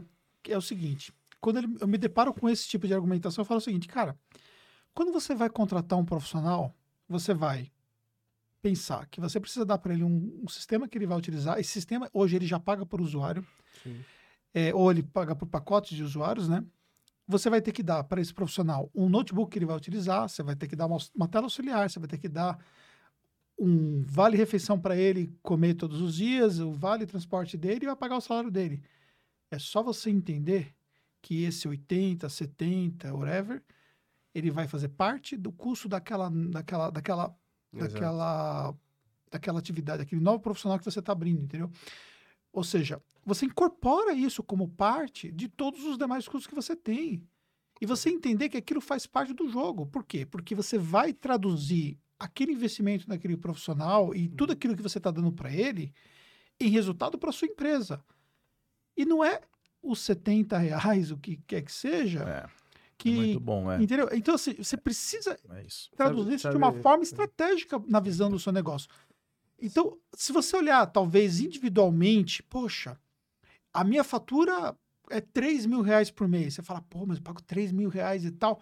Mas se você olhar como um todo de negócio, uhum. você está com quantos usuários você tem? Nessa conta estão fazendo aqui 3 mil reais, ele teria quase 40 usuários. Sim, é então, grande, quando ele pega por usuário, é isso é mínimo, é, pouco comparável é. com tudo que ele vai ter, e, e, é fácil também, quando ele usando um outro serviço não tão bom, é simplesmente o e-mail do cliente não chegar. Sim. e aí? É. O que vale a pena? E, e outra coisa mil? também, né? Exato. E, e se tiver um problema de segurança, né? É um só. Ele vai reclamar para quem, né? Vai reclamar um, para quem? É. Basta um. É como, é como você. Eu comento isso. É, esse exemplo que você deu, Anderson, é, é como você comprar uma BMW, né? Um, um, ou um Mercedes, ou você comprar um Audi e você colocar pneu de motocicleta. Uhum. É. Entende? Ou seja, você, não, você gastou. Você nem de motocicleta, vamos falar remold. É, é. Você vai lá e vai colocar o remold é, ali. Né? Você... Vou colocar o pneu mais baratinho da minha Porsche. É, você já gastou um dinheiro, que é bem a análise que você fez, né? Você, é. Né? é o banquete que você economiza o dinheiro no palito de dente. Né? Você, Pô, mas você gastou já um dinheirão é. em, toda, em todo é, posto de trabalho para você dar assim, existe a modernidade que é mínima, né? Você não vai comprar agora um Pentium 2. Você vai comprar o computador que tem hoje. Sim. Né? Então você vai comprar, precisa para ser o contador, você tem que operar o software de contabilidade, você tem que pagar, é, uhum. é o uhum. core do seu negócio, né? Uhum. Então você precisa pagar o resto, um pouquinho do resto para complementar isso, que não é o maior custo. Sim. Exatamente Sim, a é. análise que você Bom. fez, tá, tá, tá muito bem feita. Não é o maior custo, mas faz uma diferença muito grande termos de segurança, de produtividade, é plataforma de colaboração, assim, é plataforma é, de colaboração, quer dizer, comunicação, colaboração, plataforma de produtividade. Né? Tudo isso tem efeito em, em, é, no output, né? no Sim. resultado que o funcionário vai dar depois para o contador. Né? Ô, Reina, é, lá atrás, voltando ao tempo, quando a gente não trabalhava com a nuvem, a gente tinha um problema muito grande com a questão dos dados, né? Era perda de dados. Então, qual era o, o que nós tínhamos antes como parte de uma realidade, né? Então, vamos lá, eu tinha lá Microsoft, eu tinha lá o Outlook, e aí todo, todo X período, podia ser no final do dia, uhum. no tal, eu tinha que fazer a cópia da pasta, acho que era É, PST, PST, PST, né? Eu tinha que pegar todos os meus docs, os meus. XLS e tudo mais e tal, e jogar para um segundo lugar, para esse segundo lugar subir para a nuvem e torcer para que ninguém um dia invadisse aquele Exato. segundo lugar da nuvem e torcer que. Se acontecesse, por exemplo, de dar um problema na máquina de um profissional, Uhum. o que, que eu tinha que fazer, né, cara? Eu tinha que é, rezar que eu perdesse o menor possível dali, Sim. porque tudo ficava gravado na máquina dele, né? É, isso Exato, mesmo. Como é a tecnologia hoje em relação a tudo isso?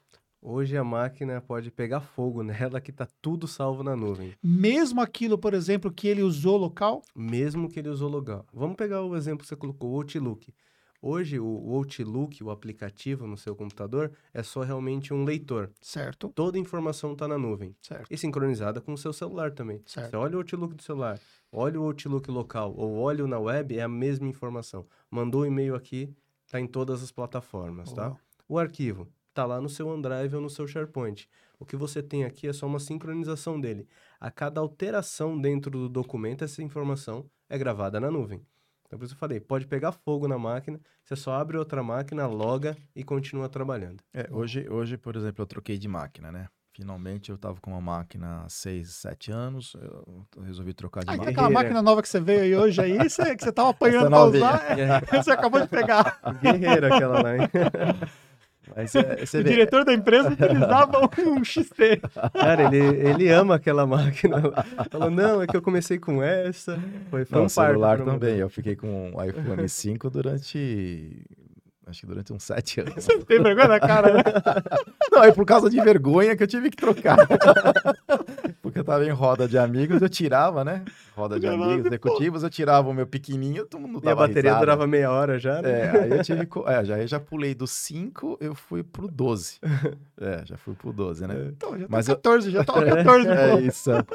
Mas eu, eu comentando aqui, por exemplo, na troca, inclusive na troca de, de computador, ficou muito fácil, né? Sim. Porque agora é, eu recebo o computador, eu jogo é, usuário e senha, e o meu tá, ambiente está todo Tá, lá. tá lá. Ele está lá. todo lá, né? E, e- e se a pessoa, por exemplo, não utiliza é, a solução da Microsoft, no caso, para sistema operacional, ela também tem condições de utilizar da mesma forma um pacote Office.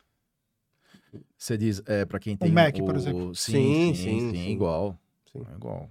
Sim, pode usar no Mac, no Funciona, Windows. é, exato. igual. Ele- já tá, é, ele já tá assim, né? Hum. Ele, ele, ele usa, ele coloca, o- quer dizer, ele, ele vai copiando tudo para cima, igual, do mesmo jeito. Isso. E se precisar trazer todos os dados, ele traz. Ele escolhe o que tá lá em cima, só lá em cima, ele escolhe o que tá lá em cima e aqui embaixo. Uhum. Então. E hoje, hoje isso está tão legal, tão avançado, que, por exemplo, você poderia comprar uma máquina em um provedor aí de, de venda máquinas na internet, mandar essa máquina corporativa diretamente para casa do seu colaborador. Sem Hum. nenhuma interação da TI. Porque até um tempo atrás a TI tem que ir lá configurar a máquina, instalar os Sim. softwares. Hoje, sendo uma máquina Windows 10, Windows 11 Pro, você manda para casa do colaborador, ele vai abrir a máquina, já vai ter a mensagem é, usuário corporativo ou estudante. Ele loga com o usuário dele, a gente consegue fazer o deploy de funcionamento daquela máquina totalmente remoto. Trocar o papel de parede, bloquear USB, criptografar o disco, porque se ele tiver a máquina roubada, se tiver alguma informação que ficou local, ou não, porque tem uma sincronização e o hacker poderia pegar essa informação. Posso instalar o Office 365, posso instalar softwares terceiro, posso controlar o navegador. E isso independe remoto. do, da versão do sistema operacional dele A partir do Windows 10. a partir do Windows, Windows 10, 10. ok. Pro. O Windows é, 10 é o que Pro. o Reina falou. É, são soluções corporativas. Entendi. aham. Então, se você, contador, comprou uma máquina numa loja e veio o Windows Home, você não tem direito Entendi. de usar uma solução corporativa. Entendi. Aí você faz o update, o o upgrade para o Windows 10 Pro, e aí você pode implementar essa solução Entendi. com o Microsoft 365. É, esse é um outro desafio, né? Que de muita gente assim que tem escritório pequeno e usa, o Win- usa a home. solução home, né? Porque é um pouquinho mais barato, né? Com- compra também já com, com, Com- home é, instalado, É, né? com- Instalado e continua com o home instalado. Assim, é uma solução boa, mas o nome diz, né? Sim. É pular, né? E, e no caso, você tem, tem o mesmo tipo de precificação de pagar mensal para quem migrar? Como que funciona essa migração? Não, aí do sistema operacional, ele compra ele o compra sistema o sistema operacional, operacional tá, é. ok. Aí hoje tem um, tem um licenciamento para regularização dessa máquina. Certo. Ele compra e paga uma vez. Entendi. Tá? Tá aí bom. a solução de nuvem vai funcionar naquele Entendi. dispositivo de forma plena. Entendi. Não que no home não vai funcionar. Só que você não vai ter todas essas Todas funcionalidades as que a gente funções. falou. É, o, é, assim, Anderson, a, a Microsoft é, tem uma série agora de, de produtos e portfólio, e com a entrada na nuvem, o portfólio ficou rico, né? Ficou Uhum. vasto, né? Então já não é assim tão fácil assim para pro cliente escolher sozinho, né? Então o que a Latine faz bem hoje, o processo de venda, é, é entender é, qual é o cenário, exatamente o cenário que o contador precisa, ou que o cliente do contador precisa, né? Porque às vezes é, eles acham que precisam até de software a mais. Né? Então, pa- ah, eu quero essas licenças tal a mais. Conversando, a gente entende que não precisa tudo isso, pode entrar com a menos, né? Mas i- Existe isso, uma construtividade nessa, nessa venda que é importante, É, pensando no. ela é mais, ela é no- muito importante essa, essa, essa consulta que a gente faz, que a gente presta, né? Uhum. É, o serviço de pré-venda da Latine é muito importante. Quer dizer, a- a- assim, o cliente pode entrar no site da Microsoft, mas raramente vai conseguir exatamente a solução. Vai estar atendido, mas não Sim, sabe se vai ter exatamente a. a- Até para tirar dúvida, é, né? então é isso, é isso que a Latine faz muito bem. Então a gente. é, normalmente a gente participa de concursos, né? Então. O, o cliente que está falando com a gente, o prospecto não é cliente, está falando com a gente, está falando com mais outros dois ou três e acaba fechando com a gente porque a gente acaba fazendo essa pré-venda, né? Inclusive o, o, o Thiago é chefe da área, né? Acaba fazendo uma pré-venda apoiando o vendedor, quer dizer, Entendi. então nós temos a área de venda e nós temos a área de pré-venda. Entendi. Então o vendedor vai falar de valores, tal, blá, blá, blá, conversa tem uma linguagem um pouco mais comercial, né? A área de pré-venda é uma linguagem um pouco mais técnica para entender exatamente aonde você quer chegar, como você quer chegar, qual a jornada que você Entendi. quer chegar. Então eu acho que esse da Latine, eu acho que esse é um, é um, é um grande diferencial que nós temos, é entender qual é o cenário, onde você está, onde você quer estar e sugerir a solução certa. Tá. Né? Porque para tudo isso, né, como você falou, ah, mas tem o home. Tem, tem várias situações que você pode ter. E a nossa a capacidade é a capacidade de entender, interpretar e sugerir qual é a melhor solução para aquele seu momento. Entendi. E deixa eu perguntar uma coisa. No caso de um usuário, de uma empresa que já utiliza uma outra solução, você hoje tem eh, muito processo de migração? Perfeito. perfeito. Boa Sim, pergunta. exato. No, Boa pergunta. na pré-venda, uma do- do- dos nossos momentos é o que você quer levar da sua solução anterior. Certo. Por exemplo, você tem um e-mail em, outro, em outra plataforma. Certo. A gente pode levar todas as mensagens, contatos, calendários, exatamente como está no lugar A, para a Microsoft. Ah, eu tenho arquivos no meu file server e quero levar para o SharePoint. A gente tem um processo de migração. Esse momento de pré-venda é exatamente para definir toda essa estratégia para você mudar de plataforma. E a gente faz essa jornada junto com o cliente. Entrega o carro com a chave, né? E o tanque cheio da Ferrari para ele andar. É pronto para ele usar. Isso. Então, por É isso a exemplo, faz. se a pessoa, podemos falar abertamente aqui, marca? Pode. Então, por exemplo, a pessoa tem toda a solução dela no Google e ela quer migrar para a solução do- da Microsoft. É o Ela que a gente mais consegue faz todo dia. É o que mais- exatamente esse cenário. esse cenário. É, de esse é Google o- para Microsoft. E isso É. vocês, isso vocês auxiliam esse processo então de migração. Total. completo. Isso é feito internamente pela própria Latine, é, Exato. time de Por vocês nós. mesmo que faz.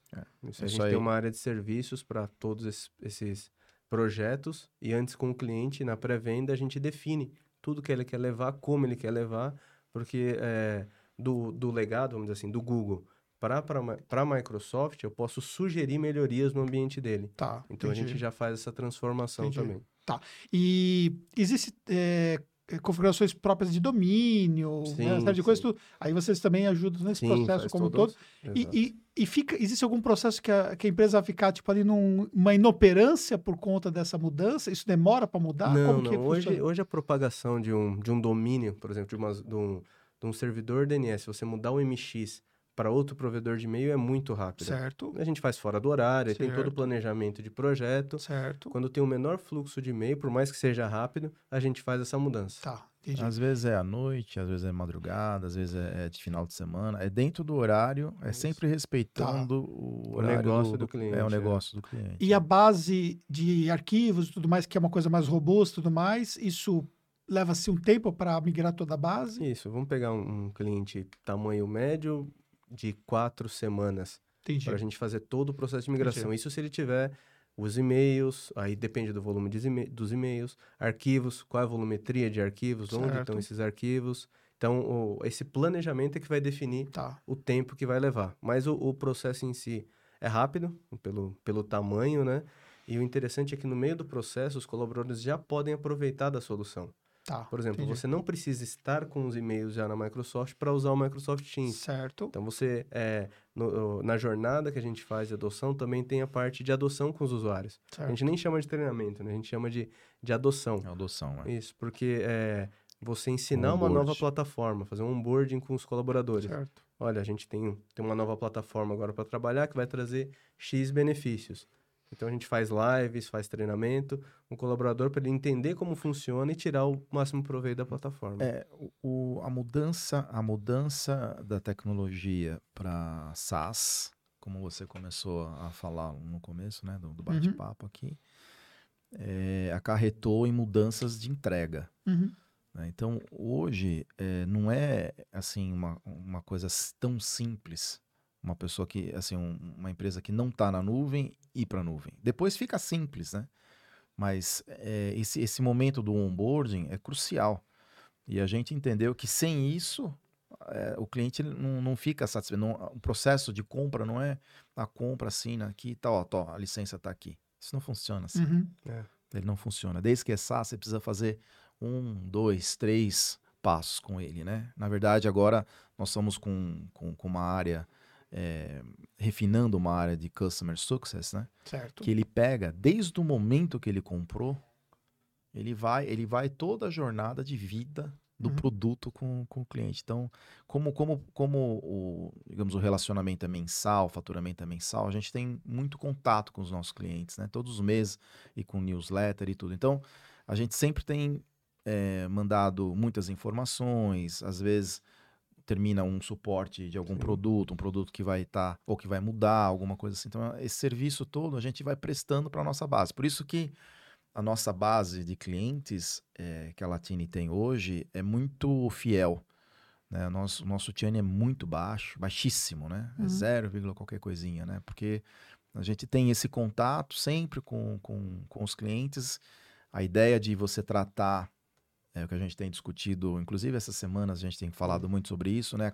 É ter a capacidade de tratar o cliente com duas licenças, com 20, com 200 ou com 2 mil.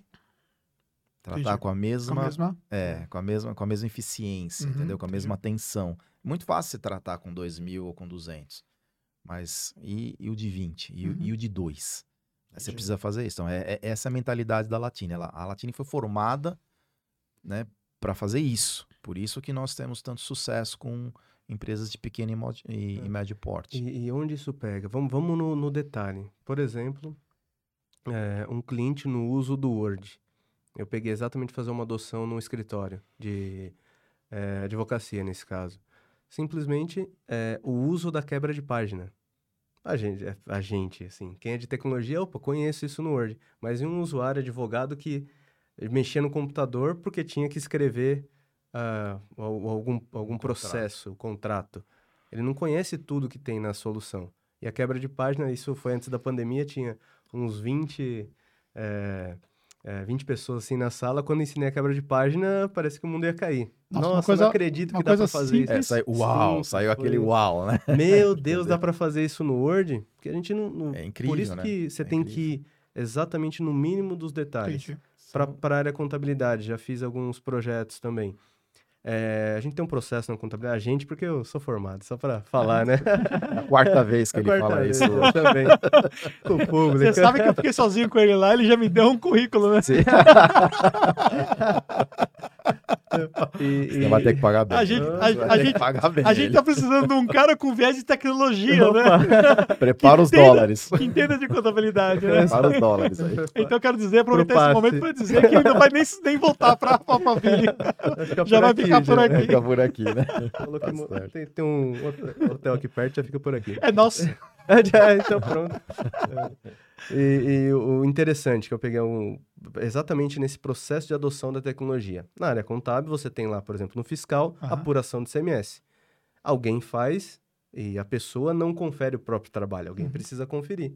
Dentro do SharePoint, eu posso colocar um documento de apuração de CMS com uma automação.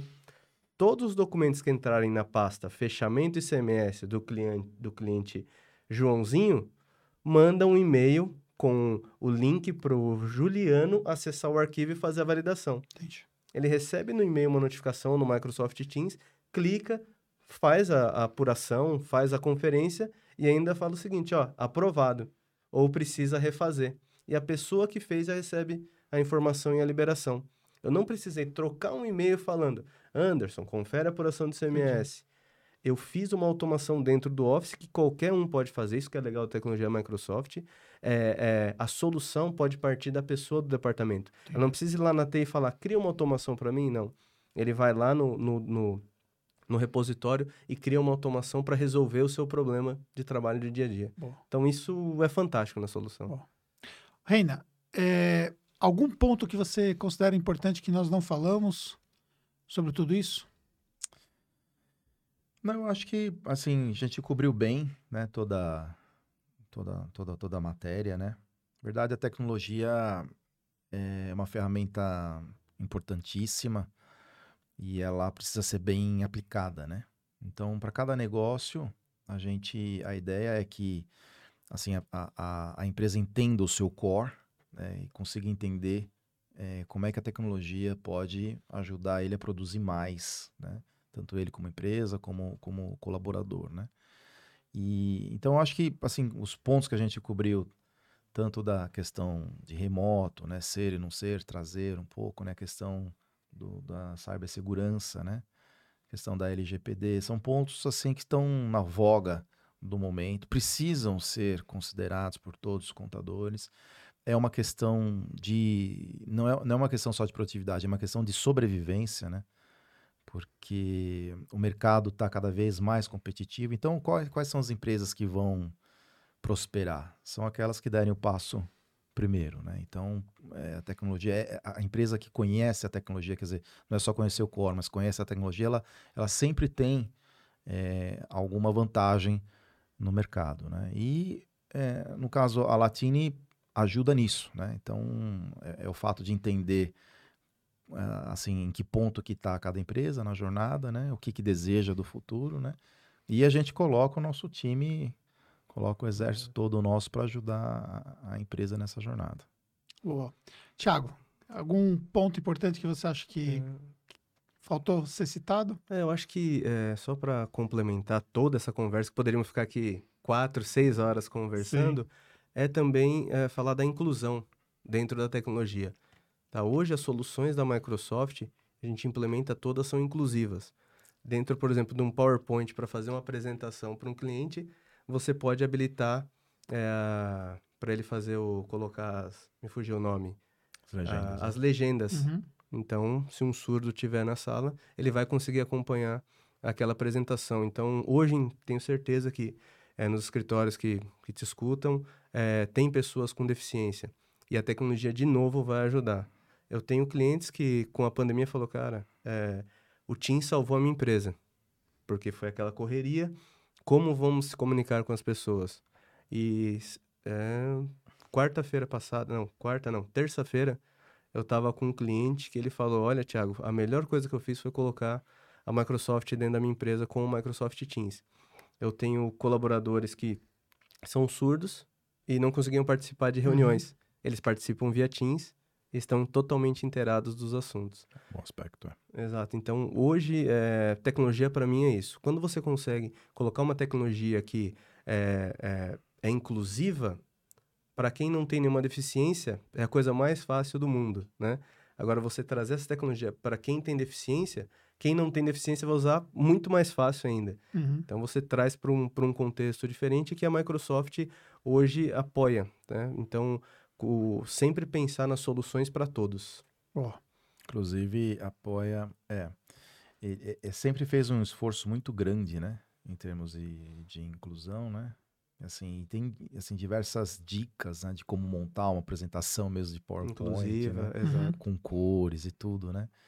E a Microsoft tem um capítulo disso, né? Tem um, um, site que trata sobre isso. Então, de fato, é assim, é como a missão da Microsoft é de que assim as empresas e as pessoas consigam produzir mais através da tecnologia, né? Esse é um jeito de a gente incluir pessoas, né, que têm alguma dificuldade é, de comunicação, mas através da ferramenta, né, consiga além, além de além de traduções que faz sim, ao vivo entre países, né, que você fala em português e o cara está entendendo em italiano, coisas que traduções que é feita em simultâneo, a ferramenta Entendi. faz, né? Então são, são...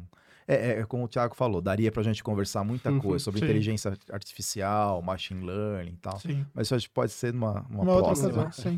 numa Maravilha. Próxima. É bom que a gente tem outras temáticas para poder é falarmos né, em outro momento. Né? Com certeza. Dashboards é, no, no Power BI. Vixe, é. tem, tem bastante coisa que dá para Para contador, seria, é, para é. contador, o Power BI é um. É fantástico. Cara, eu vou deixar o convite para vocês é, trazerem uma temática só de Power BI. Claro, com certeza. É, isso, gente, isso para o contador é... é. Acho que a gente pode produzir alguma coisa nesse sentido é, fazer, demonstrando Sim. Um, um pouco, né? Uhum. Podemos. De uma forma visual para poder facilitar. Eu acho que tem uma dor muito, muito intensa, né? Latente para o contador sim, de ter sim, um pouco sim. mais de acesso à, à construção de um, de um dash. É de uma forma mais simples, mais entendeu? Simples, Porque é. existem ferramentas que constroem os seus próprios dash, mas elas, elas as, as informações estão muito fragmentadas, às vezes ele quer consolidar ferramenta, consolidar é. informações num dash dele e ele não tem, por exemplo, ali uma ideia de como começar a perfeito, fazer. Perfeito. A hora é. que, que você quiser, a gente está aqui. É Maravilha. Gente, ó, quero agradecer meus convidados, tá? O Reina, que é um amigo pessoal e que eu acompanhei desde o início, né, o processo de quando ele começou a Latine e construiu junto com o sócio dele e o time dele a empresa é, desse tamanho, né, uma coisa assim incrível. E também o Thiago, que eu tive a oportunidade de conhecer hoje, que que nós acabamos de fechar que ele vai trabalhar comigo. Né? Eu acabei de perder o Reina como amigo. Qual que é a câmera? Nas duas câmeras. e o Thiago que é, meu, impressionante como ele conhece, né, sobre tecnologia, como conhece também o mercado contábil de perto, por a formação dele e tudo mais. E para facilitar, inclusive, vocês, né, que, que estão aqui e que querem saber mais como poder ter acesso a essas informações, eu vou deixar no link da descrição do vídeo no YouTube essas informações para vocês poderem acessar. Então, vocês vão ter acesso ao Tiago, à equipe dele e tudo mais, para poder, então, trocar uma ideia e ver como que as coisas podem se aplicar. Para você que está no, no, em outras plataformas de áudio, né, vocês podem é, entrar, pode até me chamar no meu Instagram pessoal que eu conecto vocês aí com eles para poder facilitar esse processo. Cláudio, eu falei Cláudio, né? Cláudio Reina. Né? é, vou deixar suas considerações finais para o nosso público. Então, foi assim uma honra participar, porque eu também conheço a tua trajetória, né? E é estelar, né? espetacular, desde que você começou. É, então, eu te acompanho muito é, pelas mídias, né? E é um sucesso imensurável, né? Então, parabéns para você, para toda a equipe. A empresa tá linda, né? Todos os, os, os seus clientes que confiam em você estão, eles sabem que eles estão em boas mãos, né? Então, para nós é uma honra participar. É, e considerações finais, assim, é, eu acho que assim, a humanidade está passando por momentos é, especiais agora, né? Com com a, a pandemia que aconteceu, acabou, né? Tem uma guerra que está influenciando a nós aqui e tudo, né? É, estamos em épocas assim mais mais delicadas de política, né? Assim, de eleições, né? E assim, é, a gente tem que usar a tecnologia para fazer o bem.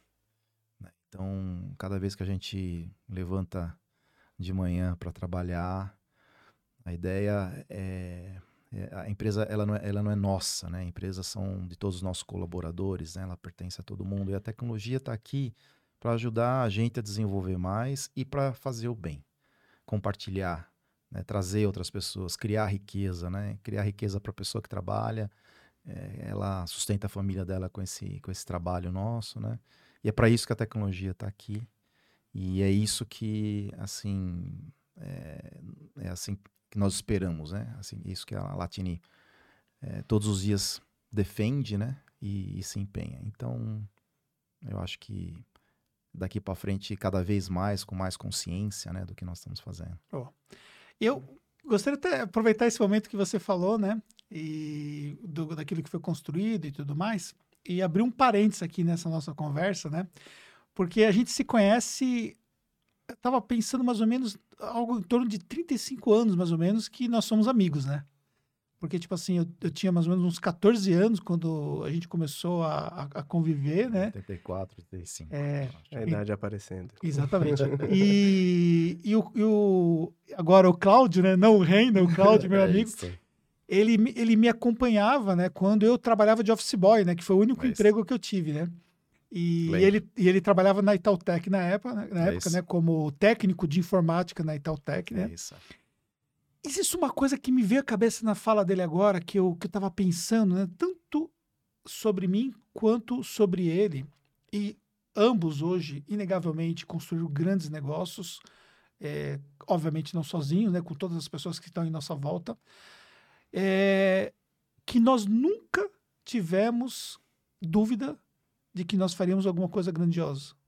É verdade. Nós nunca tivemos dúvida, porque a gente sempre tinha um olhar muito grandioso sobre é as verdade. coisas, né? É. Era incrível, né? Você, e você falava muito isso, né? Nós íamos, a gente era garoto, né? Garoto. Eu tinha 19, você estava com 14, 15. E eu lembro do Anderson falando, falando assim, nós, nós somos diferentes. É. Nós somos diferentes. Com a gente vai anos... fazer. É, ele falava, nós somos Legal. diferentes. Nós vamos faz, fazer isso, fazer aquilo, fazer. E aí sonhava muito, eu também sonhava muito. Mas. É... E foi sempre assim, e, e não tendo a dúvida, a menor dúvida, de que o sucesso viria. E, e, o Anderson, caso Anderson, foi interessante, porque ele, ele logo, muito cedo, ele tentou coisas incríveis. Eu usei gravata eu usei gravata que, que eu, ele que fez. eu fabriquei.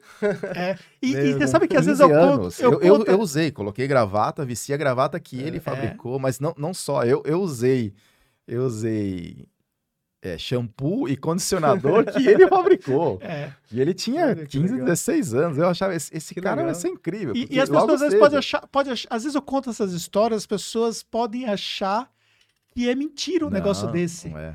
Porque é. assim, cara, mas ele fa fabricou gravata. E vendia, ele, ele saía para uhum. vender gravata.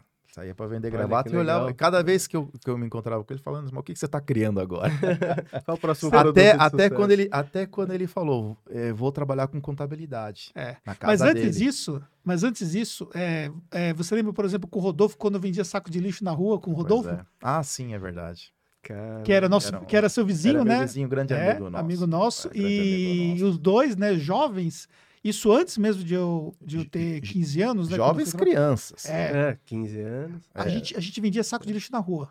A, é, a, mãe dele ajudava a gente, comprava numa é fábrica aqui em Ribeirão Pires, acho que era Ribeirão Pires, e é, é para esse lado. E a gente ia lá buscar e comprava saco de lixo, tal, tal, tal. E é, de porta em porta vendendo. Só. Vendendo, é. Muito legal. Sempre, é. O Anderson sempre foi é. um sinônimo Até que eu montei a vícola lá, ma matando frango.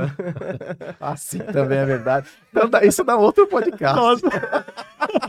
quando, quando eu comecei a matar frango, esse cara falou assim: não, cara, eu não acredito. Você vai matar frango, cara. pra viver. Incrível, incrível. É isso, é. Tem uma história é. muito boa. E aí ele pegava, ele muito pegava, bom. por exemplo, a, ele saía como técnico, né? Pra, que ele, na função dele como técnico de informática, né? Que era, era técnico de caixa eletrônico, né? É. E aí ele, ele ia, ele pegava perua e aí ia, com, ia passando pelos caixas eletrônicos para poder arrumar. arrumar, né? E é. muitas vezes eu ia junto com ele. Acompanhava ah, ele. Que legal, é, que legal. É. É que você contou a história quando acabava o óleo, né? para colocar nas maquinetas. Ah, sim, é. é. Eu usava, tinha que usar manteiga, mas isso não pode falar. Lubrifica. No final do dia não tinha mais óleo, não tinha mais nada, tinha trocado todos os spares, precisava resolver, né? É. Então, missão dada, missão cumprida, né? Eu tava comentando isso esses dias, que no desespero precisava resolver, não tinha mais óleo, usava um pouquinho de manteiga e ficava bem. Tudo o perfeito. Eixo, o eixo da impressora ficava, mas é, eram outros é, tempos. Né? Eram outros tempos. E aí, olha como que são as coisas, né? No final das contas, eu fui para contabilidade, ele foi para... Sempre fiquei na tecnologia. Foi, sempre foi na tecnologia, mas foi morar em Portugal, anos. ficou é. morando em Portugal, Espanha, e, enfim, você, é ibero-americano você é. foi foi gestor ibero-americano. Né? É, eu, foi, eu, virei não, diretor, é, eu virei diretor geral. Na diretor verdade, geral? eu saí daqui como técnico, né? Depois de 11 anos, eu subi direto como diretor geral. E nós estávamos com a operação da Itautec, na altura nós tínhamos um país, né? E a gente acabou comprando uma empresa na, em, em Madrid eu acabei mudando para Madrid. Mas a gente acabou fazendo um negócio em vários países lá, né? Na Itália, na França, né? Tanto comprando e vendendo. Era bom porque a gente, na Europa, nós tínhamos é, contato muito rápido com tecnologias que não tinha no Brasil. Então a gente acabou desenvolvendo muita coisa lá que vieram para cá, né? E depois eu acabei voltando para o Brasil em 2011, exatamente trazendo uma tecnologia que não tinha aqui, que foi o self-checkout, né? Uhum. Eu fui a primeira pessoa que conseguiu colocar o self-checkout para funcionar no sul do país, né? Então, assim, sempre trabalhando com tecnologia, né? Sempre uhum. acompanhando desde, desde os esquetes que eram maiores, né? Depois passou para 5 um quarto, depois passou para 3,5, é, aquilo é. foi assim até, até agora. E, e, e o interessante é assim, é, se você perguntar para mim, a gente conversava um pouco, né? Qual que é o momento da vida que a gente vive, né? E o teu foi o que você falou. Você está no melhor momento, Sim. né? Sempre, né? Sim. Então, e até a tua resposta foi muito boa. Esse ano está melhor, o ano que vem vai ser melhor ainda Sim. e o outro vai ser melhor ainda. E, é, e, é exatamente o que eu sinto. O que você sente, exatamente. É, eu sinto, eu, assim, trabalhando com, com, no caso, com a tecnologia da, da Microsoft, eu, eu digo que acabou rejuvenescendo um pouco, né? Assim, a forma de pensar, porque é Sim. é tudo muito dinâmico, né? uhum. né? Então, quando você acha que as coisas estão indo é, vai criar uma rotina? Não, não tem nenhuma rotina. Uhum. Né? Não tem nenhuma rotina. É, é como a gente estava comentando. Se formos falar de inteligência artificial e Sim. de tudo que tem, é. né, da, da, dos, dos, do óculos, né, do HoloLens, né, que é a realidade aumentada, né? Então dá para a gente conversar muita coisa ainda sobre isso, né? É um, se não tem fim. E isso é legal porque faz a gente viver. Sim. Faz a gente sentir, né, que, que estamos vindo, vivos, que estamos produzindo e que estamos fazendo é. bem. É, e, e, e é uma coisa importante para a galera que, que segue o meu trabalho entender, porque assim, é muito fácil você olhar o que você enxerga hoje e achar que você está ali por acaso. Sim. E, e nós não estamos por acaso. Não. Porque para chegar onde nós chegamos, existe toda uma jornada Sim. que as pessoas desconhecem. É. Entendeu? É muito e, difícil. E, e não sabe muitas vezes o quão importante foi quando você ficava ali andando de perua, que não era uma, uma tarefa fácil, é. É, é, arrumando máquinas de, de caixa eletrônico, né, até chegar numa posição de destaque fora do país, como diretor e tudo mais, e depois eh, fazer o regresso de novo, de novo ao Brasil para poder construir uma outra companhia do zero. Toda a jornada que eu passei, todas as coisas que deram certo, as coisas que não deram certo, as coisas que estavam dando certo, mas não teve futuro, chegou uma hora não tinha mais como vender gravata, ficou difícil de escalar, era, eu não tinha experiência também para construir um negócio robusto. Parei de vender gravata, fui fazer outra coisa. É, é, essa, essa jornada toda de aprendizado que faz nós estarmos aqui, entendeu? Porque isso tra traz uma, uma experiência de vida que, que isso você não aprende. É, eu tava lembrando, você tava falando, eu tava lembrando agora, a gente fez a, a viagem lá para trás, né? E eu tava lembrando que o Anderson. É, eu, eu, saía de ônibus, né, para ir para Itautec, e era sete horas ele já estava trabalhando. Ele já estava trabalhando, já, já quando você estava com, com escritório de contabilidade. Sim. Começava às sete horas. Sim. Ele falava para mim assim: às vezes ele perdia o sono às cinco.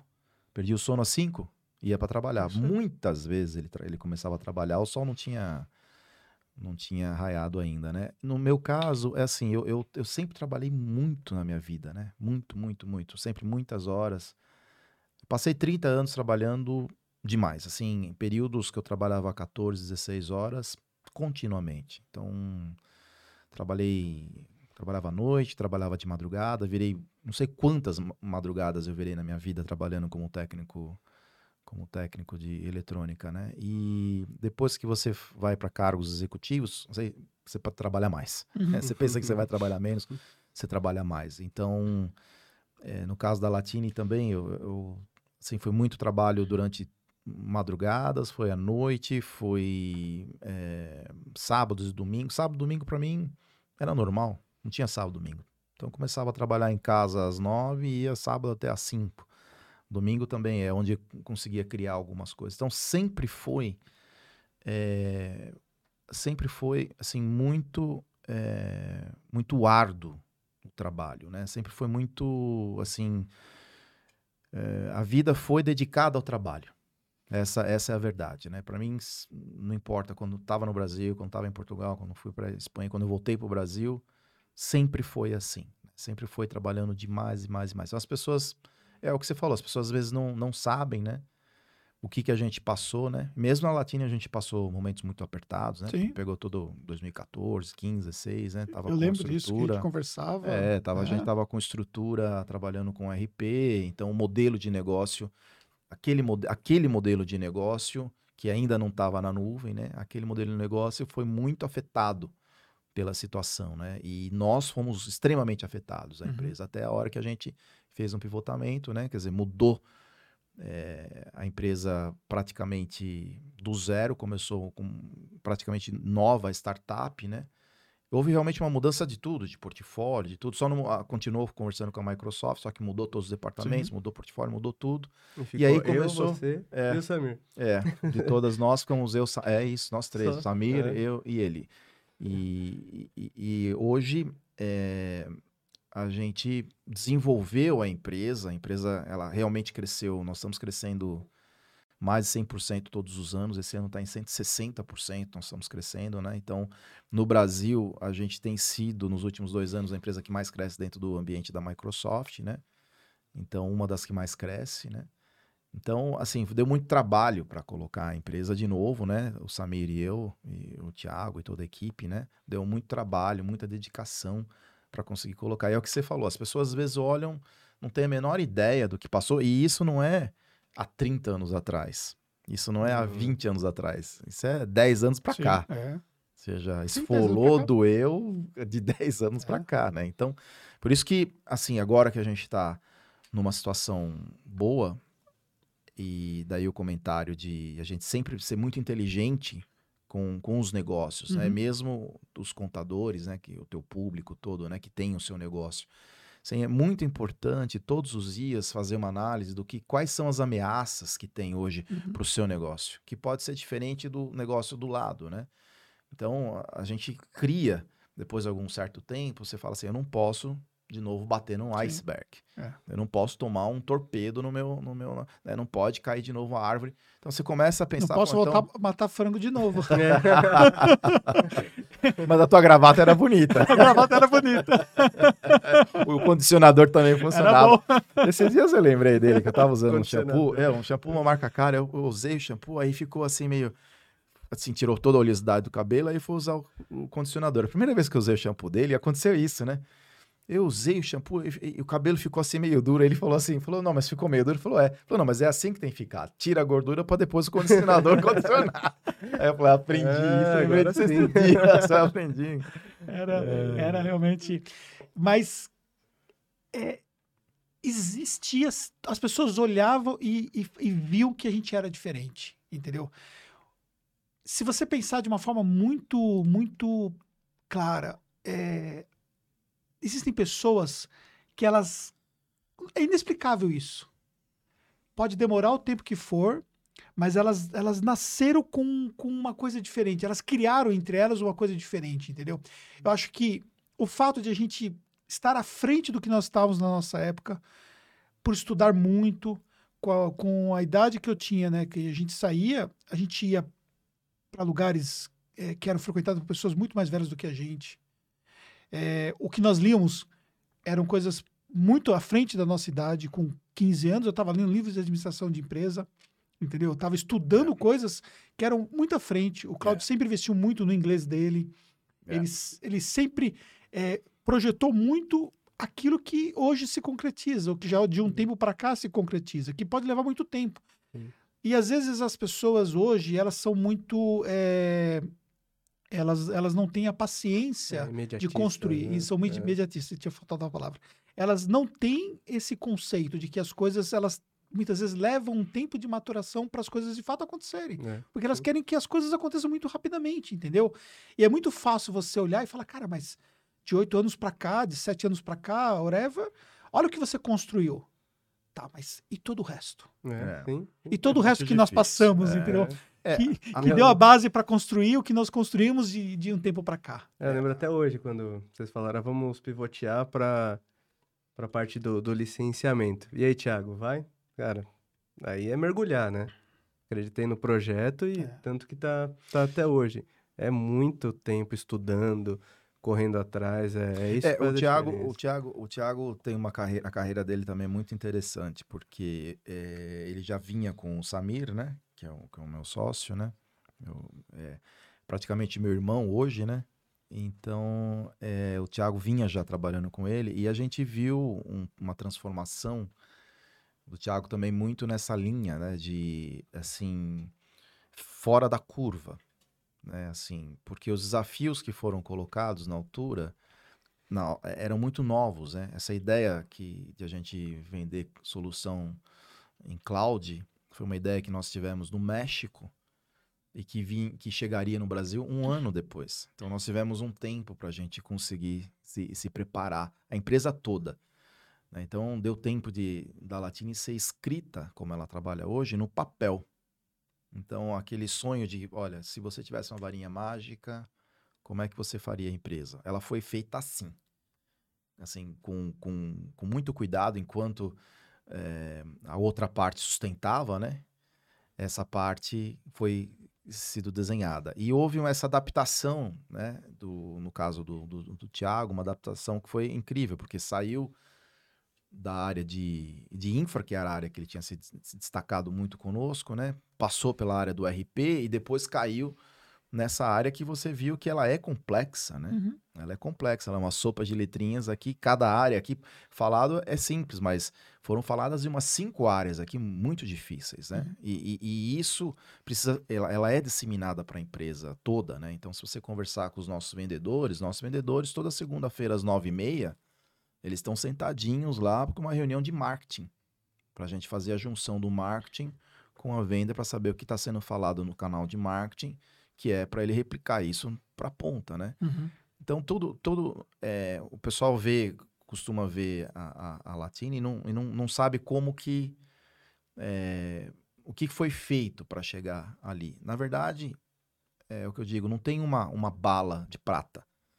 Não é um negócio que você chega, acordou de manhã, você teve uma ideia e aquilo, a empresa virou o que é.